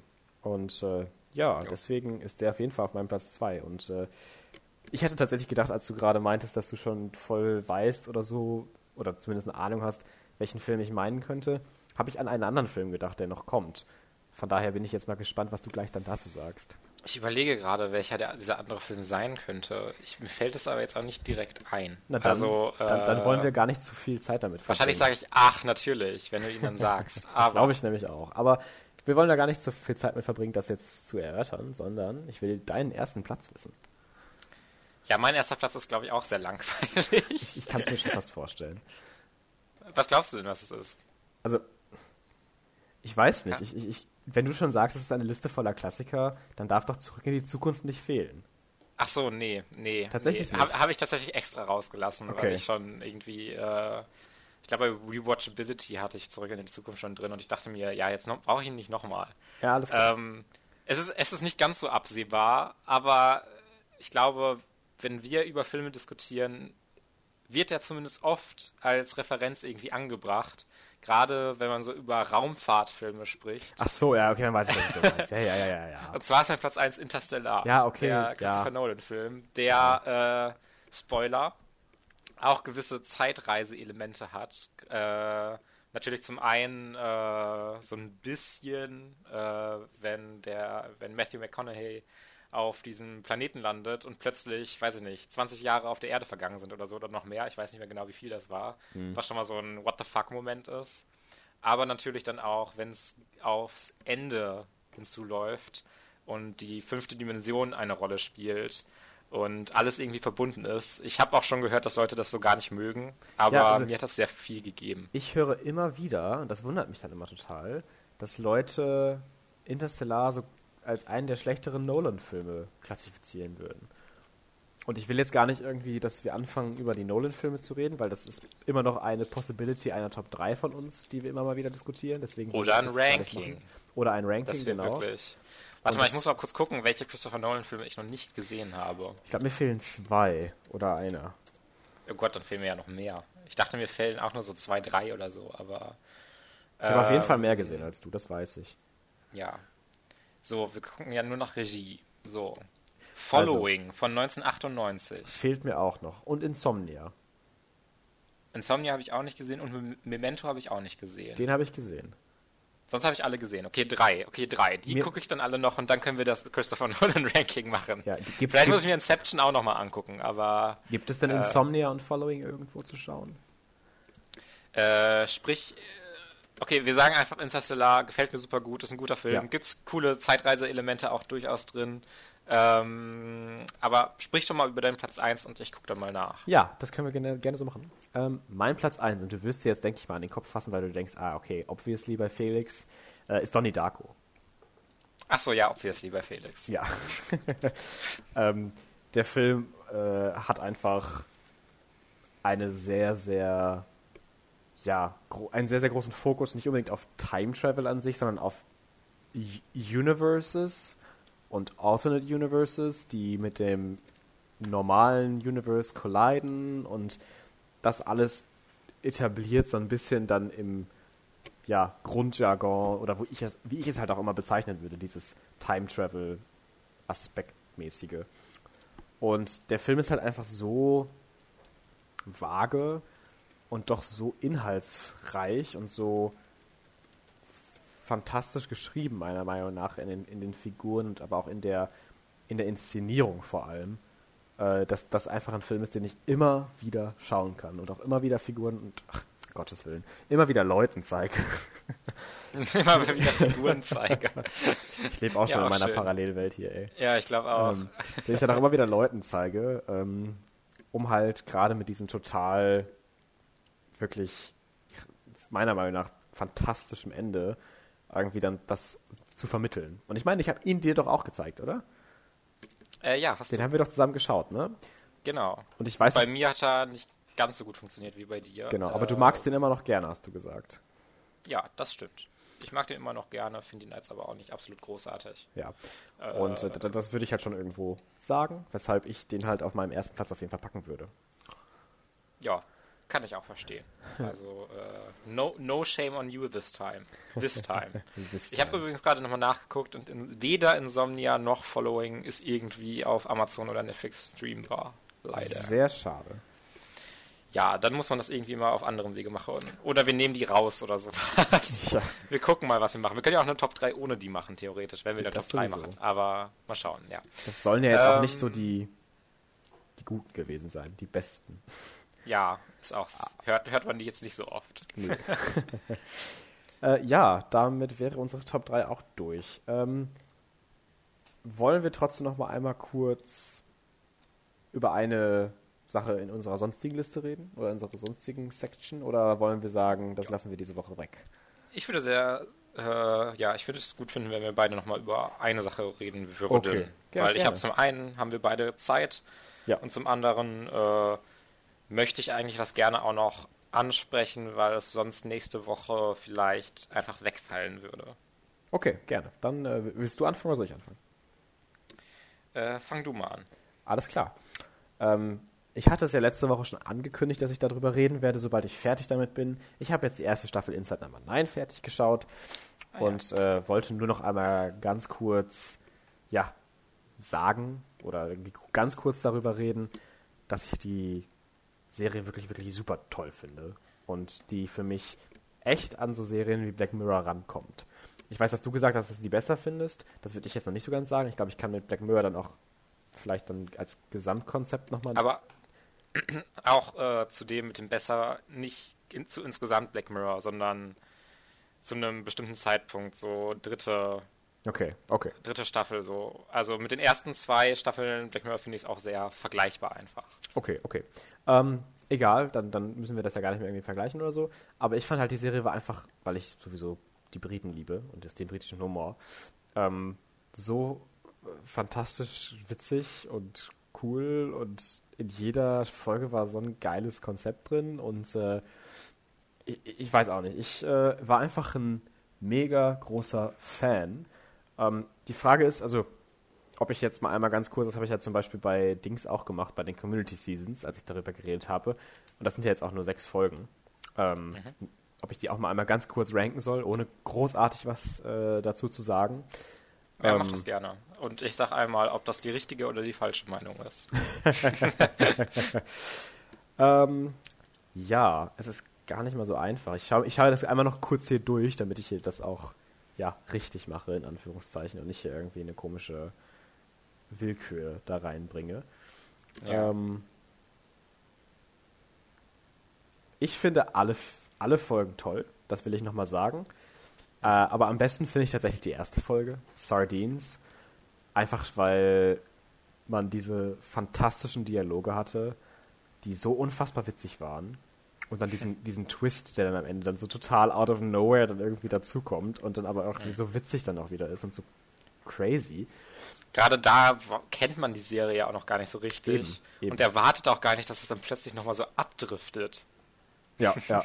Und deswegen die erste Folge, würde ich sagen, ist meine Lieblingsfolge.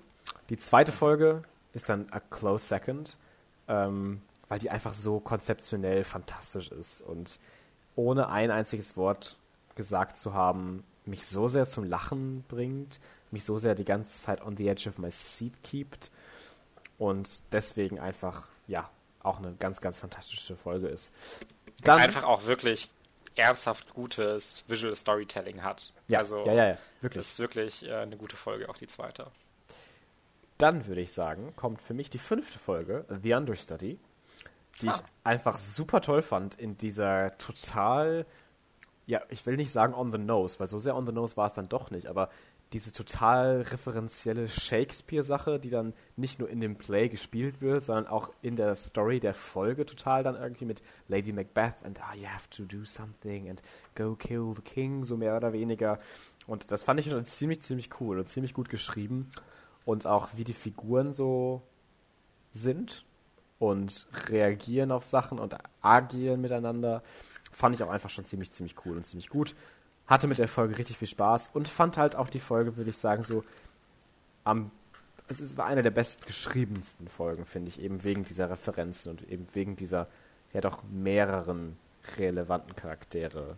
Äh, ich finde es auch tatsächlich ziemlich clever gemacht, dass äh, wenn man Shakespeare kennt, glaubt man, dass die Serie, äh, die Folge ja. in eine bestimmte Richtung ja. geht und an diesem Punkt enden könnte. Ja. Aber sie nutzt das ganz bewusst, dass man Shakespeare kennt, um dann noch mehr Erwartungen zu durchbrechen. Und das habe ich dann hinterher auch gemerkt. Das habe ich dann hinterher auch gemerkt, dann, als wir wissen ja, über was wir reden, wo ich dann auch so war, oh, oh, okay, okay.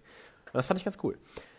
Dann kommt für mich tatsächlich die vierte Folge, Last Gasp, weil ich da das Konzept einfach auch so fantastisch fand. Mit diesem Popstar, der stirbt und dann seinen letzten mhm. Breath in diesen Ballon entlassen hat.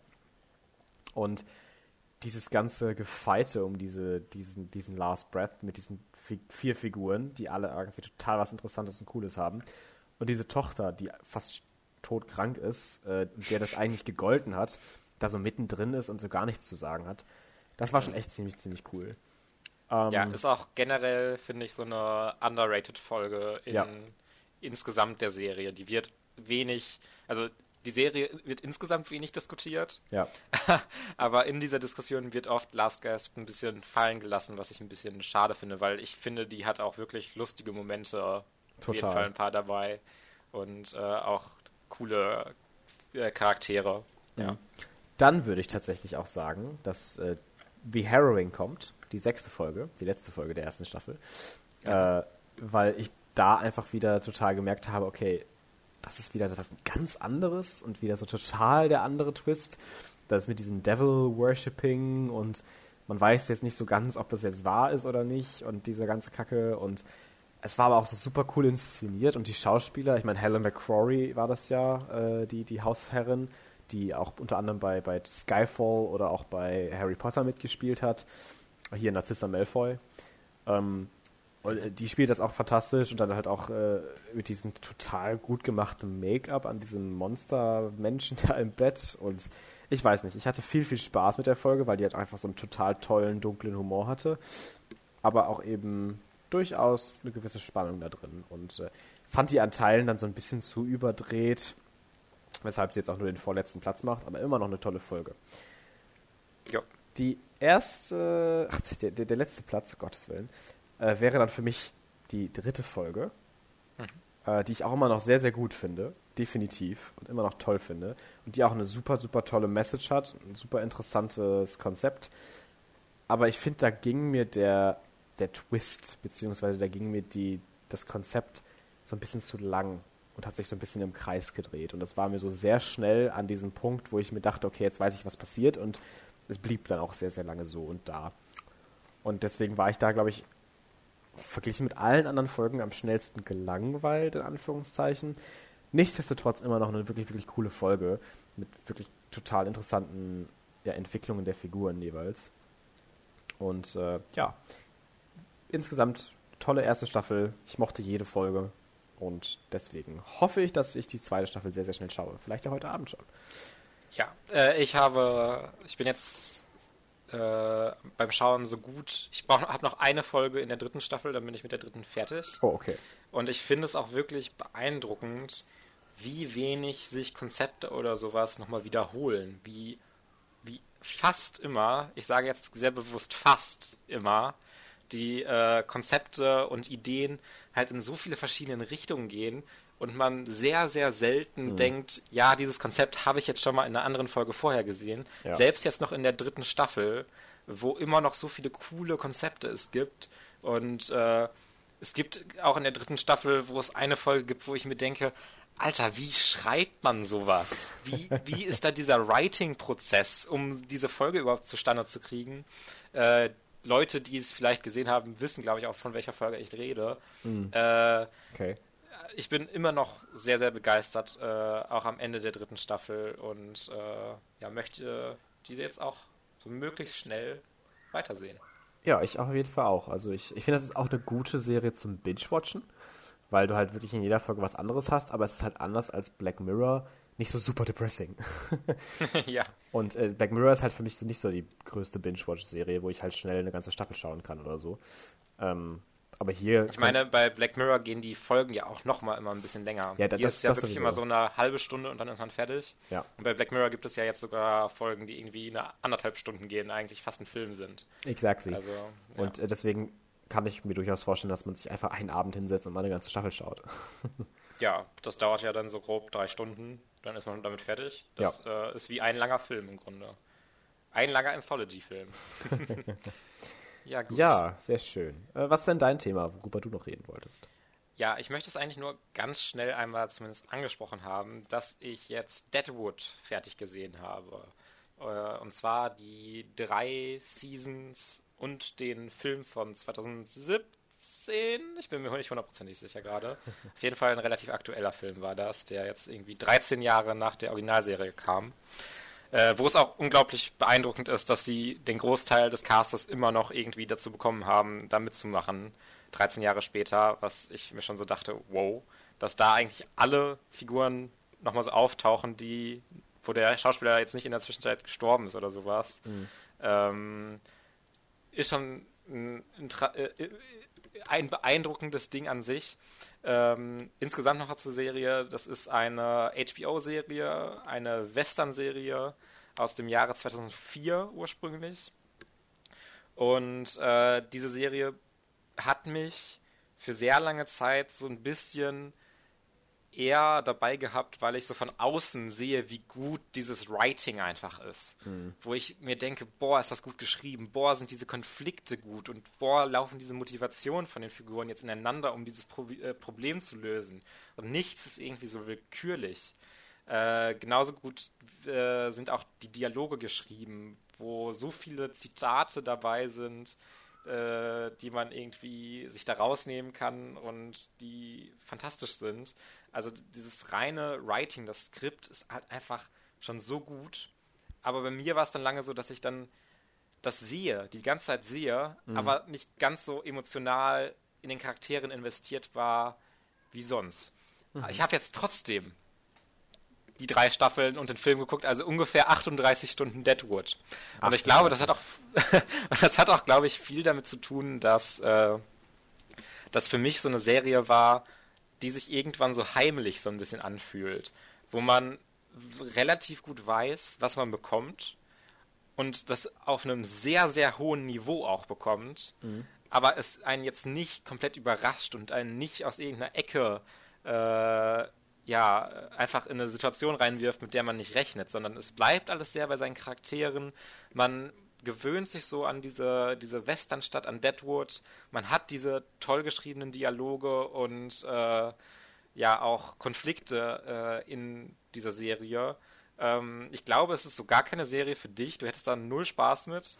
ähm, um das mal auch dazu gesagt zu haben. Aber mir hat es dann insgesamt ziemlich gut gefallen und äh, gerade, also wenn ihr irgendwie dem Western-Genre was abgewinnen könnt, ist hier, glaube ich, wirklich eine Serie, die in Deutschland dann auch ein bisschen unterm Radar verlaufen ist. Beziehungsweise 2004 bis 2006 war ich jetzt noch nicht so krass äh, bewusst dabei, äh, zu gucken, welche Serien hier in Deutschland groß sind. Das weiß ich einfach nicht. Vielleicht war das ein Riesending, aber zumindest auch meine Eltern oder ein paar ältere Leute, mit denen ich, wo ich das angesprochen habe, hatten jetzt auch noch nie davon gehört. Also das ist die einzige Verbindung, die ich jetzt äh, mit dem Zeitgeist von damals hatte.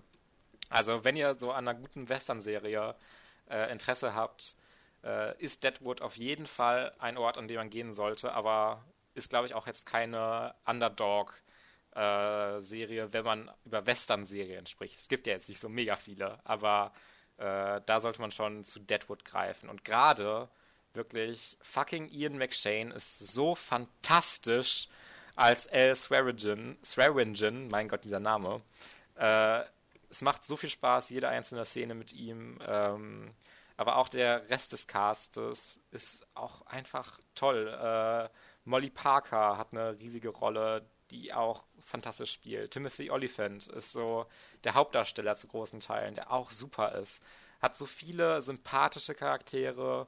Ich, ich, ich, ich habe mich irgendwann so ein bisschen mehr in diese Serie verliebt, als ich am Anfang gedacht hatte, wo ich so aus so einer ja fast schon akademischen, beobachtenden Sicht gesehen habe. Und da habe ich nicht so ganz mit gerechnet, und das rechne ich der Serie auch sehr hoch an, dass es bei mir dann hinterher doch so gut funktioniert hat. Huh, ja, das ist doch cool. Ja. Gut. Ja, dann würde ich sagen, ich habe jetzt nichts mehr irgendwie, was ich äh, ansprechen müsste oder wollte. Wir laufen ja auch schon lang genug. Ich und, glaube äh, auch.